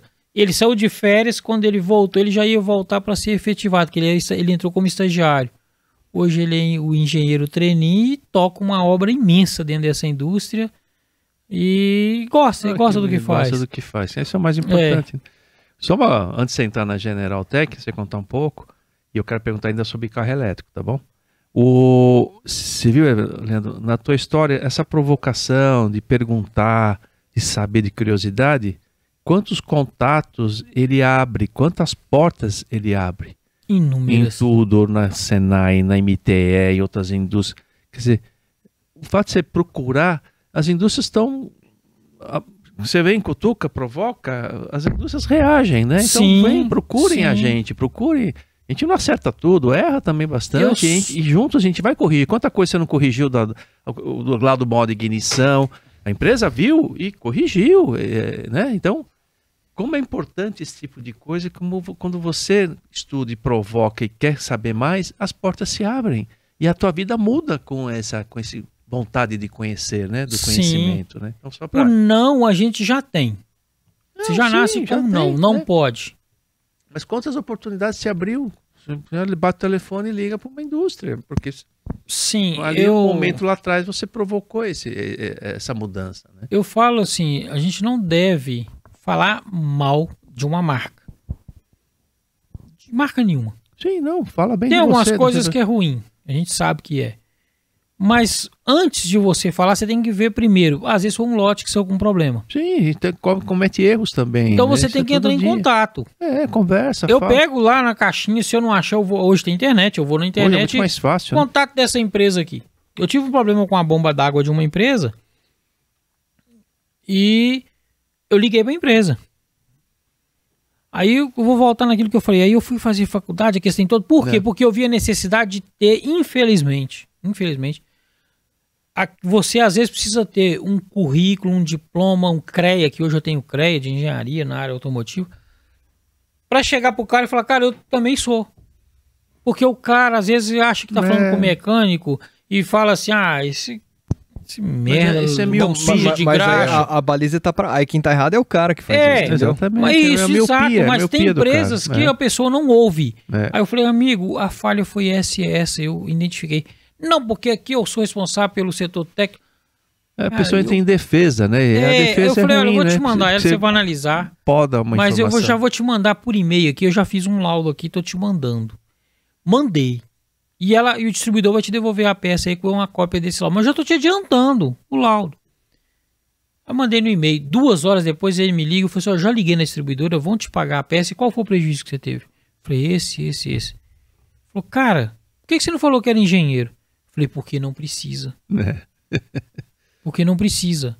Você tem que ouvir o seu cliente. Porque, gente, quem vende peça, quem vende carro, não é o seu representante, é o aplicador. Nessa área de prestação de serviço, é o aplicador. Sim, sim. Por que, que tem camarada que queimou marcas de carro? Vou, vou citar aqui, não estou denigrindo a imagem, não, porque eu gosto muito do carro. Peugeot. O pessoal fala Peugeot e Citroën no. Os carros são excelentes Sim. são excelentes. Um nível muito além do que a gente estava acostumado. Mas o que que acontece? O pessoal não sabia mexer, não sabia reparar. Aí vai lá, não presta, porque eu tô acostumado a mexer com Gol, com Palio, com Uno, que é simples, não tem eletrônica. Hoje tem, mas antes não tinha. Eletrônica avançada. Pra que que eu vou mexer com Peugeot, que tem modo Eco, que tem BSI, que tem BSM, não sei o que. Então, Sim, aí assusta. Então Mas põe entende queima. o que é, você... Então marca. Ó, deu problema? Liga primeiro. Liga, conversa. Eu já tive problema com marcas de filtros. Eu Tem já liguei. tudo, ah, não tudo. tive resposta. Beleza, não instalo mais. Já É. teve problema com o MTE, ligou, resolvemos. Já. Não, faz já mas isso só é que aí eu tenho um amigo lá dentro da MTE que chama Betinho. Ah, sim. Que eu falo é direto com o Betinho. Ah, pode me jogar na mão de qualquer um que eu vou quero falar com o Betinho. Só, só é, pra gente já entrar na reta final. Certo. Do, você falou que eh, você falou do Betinho, eu lembrei. Explica por que, que você gosta de maré, porque o Betinho Ah, não, não tá. concorda isso com você. Aí só dá uma rápida pinceladinha da General Tech e aí o Alfredo quer fazer a pergunta de alta voltagem. Tá, joia. O, o, a MT, o, o Betinho, por que que eu gosto de Maréia? Maréia é um carro que veio na época pela Fiat para combater com os carros premium. É, Fiat não tinha, né? Não Essa tinha. categoria. Se você pegar o Maréia, ele veio para competir aí com a 328. Pode, quem é fã de BMW vai falar, não, não chega aos pés. Pode falar o que quiser. Para época, é- é- são coisas que acontecem e que nós temos que parar para pensar. Nós temos gente que quer comparar as coisas com os níveis diferentes. Você fala de um Maréia, o cara quer comparar ele com a BMW 2022. Ô, cara, eu tô falando do carro de 2000, de 99. Então você vai pegar aquele mesmo É nível. Mesmo nível naquele mesmo ano, né? É, às vezes eu tô lá dentro da oficina, eu tô lá, por exemplo, tem uma S500 de um cliente em manutenção, uma V8. O cara chegou pra mim e falou assim: Cara, esse carro é um absurdo. Mercedes isso bebe demais. O Gol, quando o cara falou, cara, pelo amor de Deus, você tá olhando pra uma limousine, tem geladeira lá dentro. O outra banco traseiro né? reclina. Você tá me comparando com. Eu não tô desfazendo o Gol da Vox, não. Mas é Gol é um carro de trabalho, é um carro de entrada. É um carro popular, por mais sucesso, complexo. né, Vitor? sucesso. Pelo que propõe, ele é um sucesso até hoje. Na né? categoria É- dele. é- ainda tá o carro mais vendido ainda da, da Isso. do- é a aqui. categoria dele. Ele, e tá Você está comprando categorias diferentes. É você querer colocar um cavalo manga larga e um cavalo quartimilha. O quartimilha é cavalo de trabalho, manga larga é cavalo machador. A, a montada e a proposta é diferente. Põe manga larga para puxar carroça, você vai matar o cavalo. É. Mas o quartimilha foi feito para trabalho. Então, o cara quer comparar as coisas. Aí o cara, "Ah, mas ele-" não, o Maréia é um excelente carro. Quem estragou fomos nós, reparadores. Não tinha ferramenta, não tinha material técnico. Eu falo um negócio, não, não defendo a marca porque eu gosto de 147 não. Eu tenho, eu tenho, eu tenho Audi, tá? Eu tenho um Audi conversível lá o 80, o Cabriolet. Comprei para restaurar. O e gosto muito de Renault. Eu tenho três Renault em casa. Tem o meu, tem da esposa, tem do outro filho. O Lucas é apaixonado com o Clio dele. É. Ah, eu vou vender o Clio dos últimos. são- Não, eu não vendo. É econômico, anda bem, ele viaja para todo lado, então não dá problema. O carro dele ele gosta, pronto. Cada um tem- tem um- um- uma paixão, um carro, né? O outro gosta do Fusca. Vendeu um Volvo C30 e comprou um Fusca. Então, é, o cara pega. É o Maré. O Ma- Maré é um carro excelente. Mas faltava material técnico. Vocês vão ver o seguinte: sempre teve quatro rodas, tinha um ranking. Melhor montadora que mais vende. Montadora do ano. Que negócio todo. Sempre foi o carro mais vendido.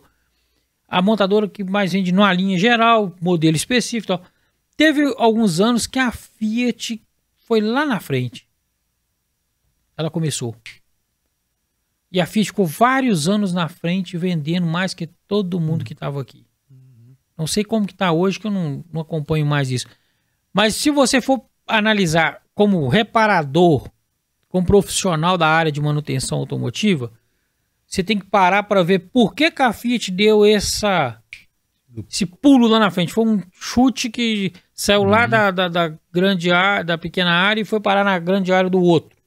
Um, um pontapé só. O que, que aconteceu? A Fiat lançou o portal que chama Reparador Fiat, com manutenção fácil. Ela começou a fornecer para os reparadores informação técnica. Isso. Eu já falamos isso nesse podcast.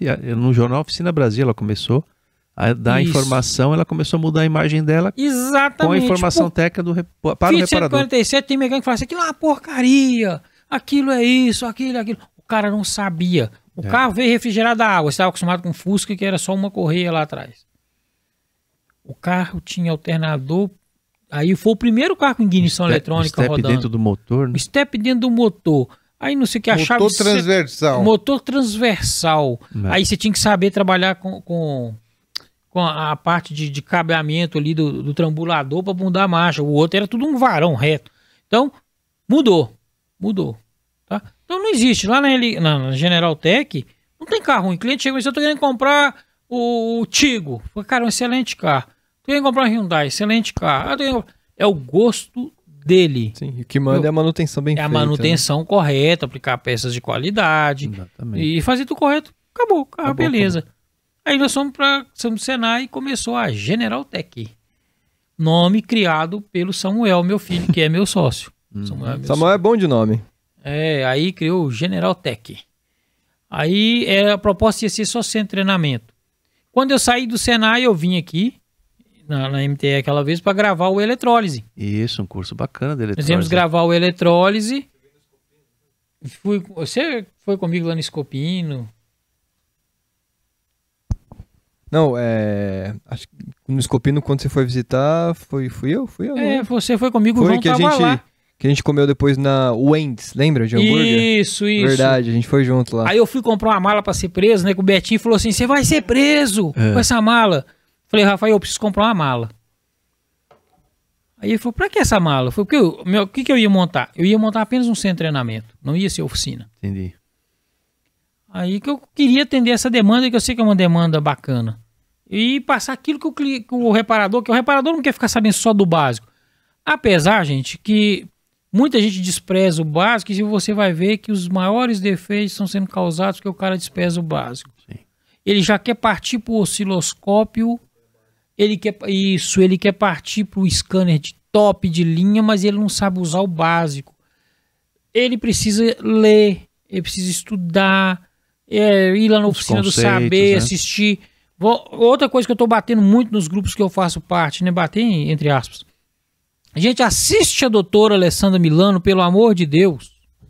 Assiste o Fábio, assiste todo mundo lá. Mas eu bato muito o pé na questão de assistir a doutora Milano, Alessandra Milano. Por quê? Porque aquela dica de direito de, e deveres que a oficina tem que ter, o cara tem que dominar Tem que isso. dominar isso, cara. Nós temos mecânicos, amigos, os caras são puta profissional. O cara faz até avião funcionar. Entendeu? Que nunca mexeu e vai lá e faz. Mas a parte de gestão tá deficiente. Essa parte de lei do consumidor com o isso. cliente, você entra numas enroscadas que não tem necessidade. Isso, saber. Cara, eu viro pro cliente, eu pego. Sabe por que eu tô aplicando MTR no seu carro? Isso aqui é da minha caneca, mas é a caixinha mesmo. Aqui dentro vem a bula técnica e o si- sistema de garantia. Tá escrito MTR 12 meses. Eu liguei numa autopeça, na distribuidora, eu quero a peça tal da MTR. Aí ele mandou. Aí ele mandou junto, grampeado, um documentozinho falando assim: peças elétricas só tem três meses de garantia. Eu liguei para ele na hora, pro diretor. Quero falar com você. O que, que foi? Você está cometendo um crime.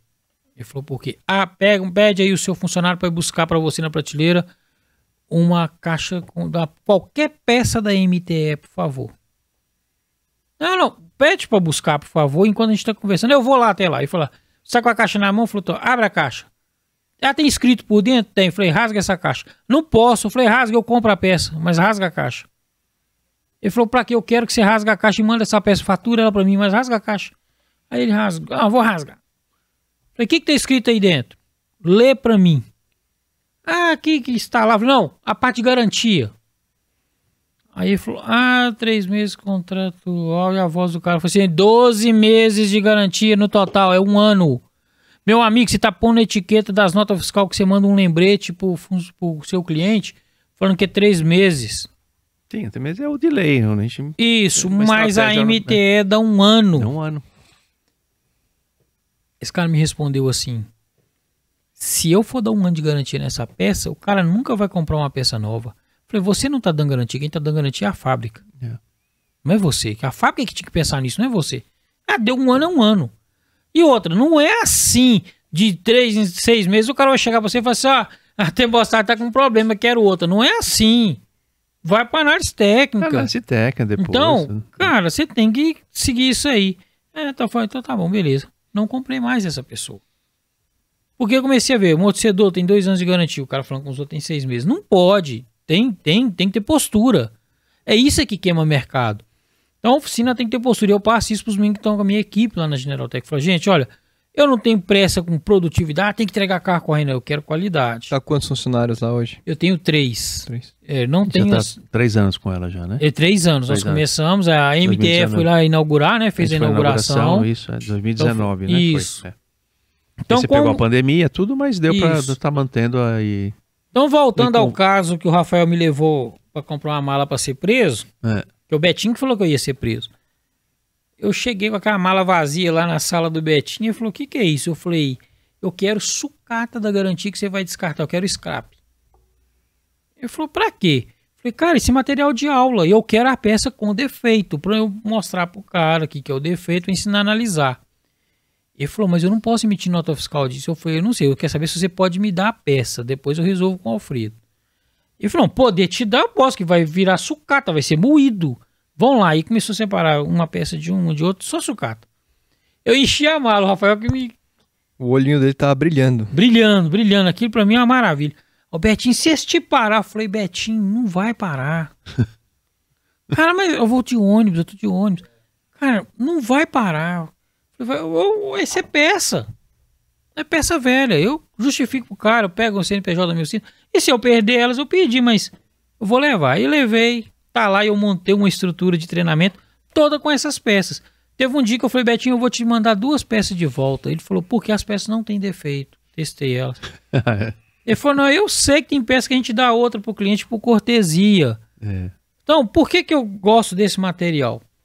Porque eu mostro pro cara no treinamento e eu mostro até para cliente. Gente, isso aqui não foi defeito, isso aqui foi montagem errada, isso É, aqui foi o- algo que. De 1% volta normalmente do que você vende. E aí dá um. Depende do produto, né? Depende da linha, mas chega até produtos com 90% tão boas. Sim. É uma pena, porque aquela peça estava boa. Transmite, ah, é- é um- uma sucata, você não pode jogar no meio ambiente. Ela foi e voltou. Frete, logística hoje é cara, né? É uma pena, né? Mas Eu chega não- a esses casos até de quase 90% boas, né? Gente Mas esse é um processo, né? Não adianta. Isso é- Isso. é ensina- isso que vai- a gente vai fazendo. Vai, vai dando treinamento e que essa coisa vai melhorando, né? A gente só sente que melhora, sabe, Leandro? Assim, a gente só sabe que melhora. Eu sempre também falando, né? As oficinas estão num estágio assim tão bacana de, de avanço, né? Sim. né? A gente vai ficando alegre. Você vê ó, 20 anos do GOI, é não sei o quê, é o NEA que fez um evento maravilhoso. São, vo- vocês estão assim num processo tão bacana, tão bonito, né? Então a gente só melhora o processo, né? Bom, e aí precisamos agora te fazer a última pergunta. Sim. O que, ah, que você qual acha? será que vai ser a pergunta do Alfredo, É, hein? todo Que o podcast. Scopino já zoou, ou seja... É, mas qual, o que, que eu falo? Qual é a preocupação assim para o futuro nosso, né? A gente teve a injeção eletrônica, transformou, todo mundo se adaptou, uma capacidade imensa do setor de reparação que se vira, né? Mas qual agora essa nova onda, essa nova fase do carro elétrico? Qual que é, você acha que o modelo que mais o Brasil vai ter? Que aí você depende da demanda e, e aí é ter um investimento na oficina. Eu estou pensando na cabeça do reparador. Mas peraí, que- qual que vai ser a frota que, que virá no futuro para minha oficina? Se vai, que vai- modelo, vai que ser tipo que vai híbrido ser, se vai ser híbrido, vai ser totalmente elétrico. O que, que você acha no Brasil? Olhando macro e mais chegar micro para a oficina. O que, que vai bater na porta lá? Ô, dá uma olhadinha aqui para mim nesse carro. O que seria esse carro? Bom, É. a longo prazo. A longo prazo. A longo prazo, talvez, que vai ficar firme, na minha opinião, seria o híbrido. O híbrido. O híbrido. O elétrico 100% eu não acredito e não sou. Eu não, não adianta eu não ser favor a favor, mas eu não, sou a mas favor, É. tá? Porque nós temos que pensar né, que tudo que tem muita demanda aumenta o custo. Uhum. Se você vender dessa caneca e esta caneca é, tem pouca saída, por fim a empresa acaba vendendo quase a preço de custo para terminar com, com aquele processo. E vai, vai terminar o produto, não vai ter terminar mais. o né? produto. Mas se começa a vender demais, aí começa a ter que comprar muito. Por fim, de vez em quando a gente escuta assim, ó, tá faltando chip para produzir isso, tá faltando material para produzir aquilo. Então, isso encarece. Isso encarece. A demanda, a alta procura, a alta procura por imóvel faz o aluguel subir. Isso. Baixa procura, não era para subir, porque não tem procura, vai ficar parado. O cara pagando IPTU. Então eu vejo o seguinte, o carro elétrico, 100% elétrico, é bonito o projeto. Bonito. Essa pegada eficiência energética, não vai poluir, vamos lá. Nós estamos no melhor país do mundo, na minha concepção. Tanto que eu, não, eu podia ir para Itália, cara, eu sou neto do italiano. Sim. Podia pegar a cidadania e ir embora, levar meu filho e ter criado eles na Itália. Não, eu Claro. quis ficar no Brasil. Por mais que eu tenha descendência italiana, eu gosto do Brasil. Sim. Gosto do Brasil. Tá? E Você acha que no Brasil, por causa do, do, do- nós temos concepção, tudo para produzir né? energia. energia. Nós temos vento, nós tem temos sol, sol, tem nós água, temos água, tem tudo para produzir planta, energia. né? Que é o etanol. Álcool, muito álcool. álcool. Então, é o seguinte. As, ah, outra coisa. Com, esse tempo de Senai que eu ia nas usinas dar treinamento, eu vi uma coisa. Eles, eles aproveitam a energia térmica para fazer a elétrica, a conversão. Então, eles têm caldeiras, eles têm um, um gerador térmico, né? Que, que vai gerar energia solar, a energia elétrica. Elétrico. Então, tem tudo para produzir energia. Ok. Eu não sei, eu não sou muito ligado aos dados, né? Se o, se o meu filho tivesse aqui, o Lucas, ele grava esses trem tudo. Qual é a população? Agora o BG está contando do Brasil hoje, mas vamos chutar lá. Dá 200, 220 milhões. 220 milhões. Tá. Todo mundo paga a conta de luz. Vamos pegar os pais. Vamos pegar quem cuida da casa, quem tem casa para pagar as despesas. Não contar filho, não. Paga as despesas paga a conta de luz. Bacana. Eu posso comprar um carro elétrico. Tá. 500 mil num carro. né? Vamos dizer isso. Mas eu tenho o camarada aqui para luz na casa dele, para ligar o chuveiro, para ele tomar um banho depois do serviço. Se ela subir muito, ele vai tentar arrumar alguma gambiarra para aquecer a água. É, Porque ele não vai aguentar pagar conta de luz. É. Então, em termos de demanda, isso eu falo mundial, aí eu já não penso só no Brasil. Acho que mundialmente, todo lugar tem lugar. O pessoal fala muito, ah, Estados Unidos só tem rico, eu não sei onde tem. Tem nada, vai passear pra ver. Tem alguns colegas que tudo, vão né? e mostram, eles vão em filme, aqui ó, a parte pobre do país aqui que ninguém mostra. Só o brasileiro que é burro chega lá fora e fala mal do país que ele mora. É. Nós, pra nós somos a maior nação, cara. Produz tudo e podíamos ser melhor que em tudo. É só o povo querer. É, Entendeu? Esse negócio, ah, eu nasci pobre. Pá, meu pai era garçom, minha mãe costureira, os filhos tudo estudado, a minha esposa também é a mesma coisa, todo mundo estudado, todo mundo tem trabalho. todo- Então. nós Aliás, Leandro, você já falou aí o que, que você quer. É, eu quero te parabenizar pela tua família, a Elisângela, a Elis, né? somos- realiza. Sensacional. Os meninos incríveis. Esse é o João Eu-. Então, é, é, meu relacionamento com o Leandro é bem interessante. Um dia desse a gente chegou lá e não tinha hotel.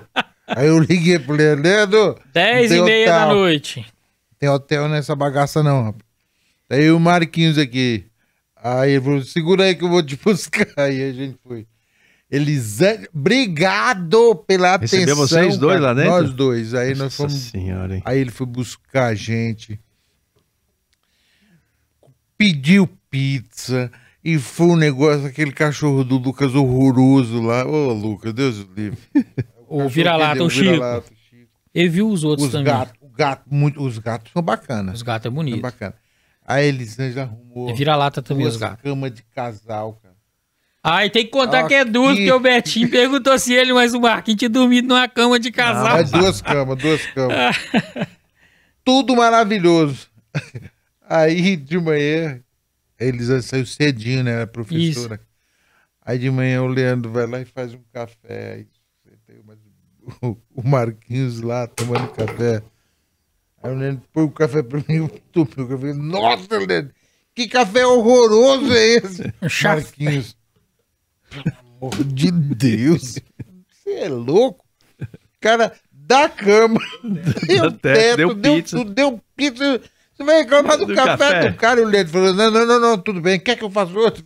Cara, tá liberado. Mas. Então, o- nosso Mas relacionamento- eu acho que esse modelo é, é. É, quando, quando o João ligou, aí eu falei com a minha esposa, o João tá sem hotel. Eu falei, "Tra- eu vou, já vou arrumar o quarto, falar buscar. Eu falei, eu tô indo buscar. É. Se eu não vou, eu ia apanhar, porque o João, assim, foi uma amizade muito grande. E esse negócio, esse relacionamento com a MTE, me ajudou a projetar. Qual a experiência É, que você tem? Eu e tenho Você nos ajudou muito também, né? isso. muitos produtos, muita coisa, você nos ajudou bastante, né? Aí, Essa divulgação do Thomson Test que eu não sabia é fantástica. É, você podia voltar a gente- fazer o seu teste pra nós, né? Eu tô precisando. Mas, ô, Alfredo, o, Vou fazer, vou fazer. o carro elétrico. O que você gente- pediu, não por... A gente terminou É, o carro também elétrico. elétrico. Então eu penso assim: o carro totalmente elétrico não é todo mundo que vai poder ter. E outra coisa, se a gente pesquisar, tem muitas reportagens, já tem lugar sucateando. Porque o preço da bateria é muito alto, é Muito quase, ou é a metade, ou é Sempre- mais da metade é. do preço de um carro. Sempre foi o gargalo a bateria. É a vai bateria. continuar Estão sendo. lutando para produzir. Gente, para transformar qualquer tipo de energia em energia elétrica, tem que ter uma reação química. Não, sempre vai gerar um resíduo. Isso, isto vai trazer poluição de qualquer forma. Qualquer forma. Ah, não vão poluir mais com o gás. Gente, o etanol. Brasil produz etanol do- da cana de, de açúcar, que eles falam, né? Que é a cana. Você tem etanol em tudo que é verde. Até de capim. Não na mesma proporção, mas você consegue. Tudo que for verde, que tiver a fotossíntese, você consegue produzir etanol. Então, se investisse numa política limpa, de etanol limpo, É, é o que, exatamente. O, o que, que o pessoal está pedindo? Política pública, aquilo, ó. Vamos abaixar o carbono. Beleza. Agora, que tecnologia que você vai usar? Cada escolhe a que você acha melhor. Ah, não, é a montadora que é elétrica, mas vai vender menos carro. Outro que é híbrido, vai vender mais. Então, mas deixa essa macro, a decisão macro. Não definir a tecnologia que você vai colocar no país, como na Europa, não é, no motor a combustão não pode mais. É, e a isso Europa vai produz ser, energia com quê? então, mas a Europa vai se arrepender dessa decisão. Vai. Agora, o Brasil, nós tivemos um simpósio agora recente. O que, que a gente quer do governo? Governo, diga assim: olha, vamos baixar o CO2. Pronto. E o resto a gente se Não, vira. aí se vira. Aí vai, cada montador vai fazer do seu jeito, cada um vai fazer, mas vai o quê? O objetivo é achar o carbono. Se quiser, eu vou plantar mais, mais cana, então, para baixar o carbono, porque você faz o processo de fotossíntese, você fecha o ciclo do carbono. Isso. Tem, mas deixa isso- definido. O governo ainda não definiu o brasileiro, mas acho que vai ser esse é o caminho, e aí depois cada um escolhe o que se quer. Eu não posso falar o nome das indústrias que eu, que eu fui, É. que, é, que é antiético. Mas eu vi em muitas indústrias que eu prestei serviço que, por exemplo, ela explora eucalipto para fazer a celulose. A casca do eucalipto, que descasca o, o tronco da árvore, a folha, essas indústrias que eu, que eu fui lá dentro, eles tinham uma mini usina de etanol que produzia etanol da casca que ia ser jogado fora. Olha só. E a frota deles usa etanol produzido por eles. Eu vi em uma outra indústria que o cara produzia de um outro, é, é, de uma outra folha que sobrava etanol para produzir para a frota. Não, não consegue produzir em grande escala, mas para a frota dele.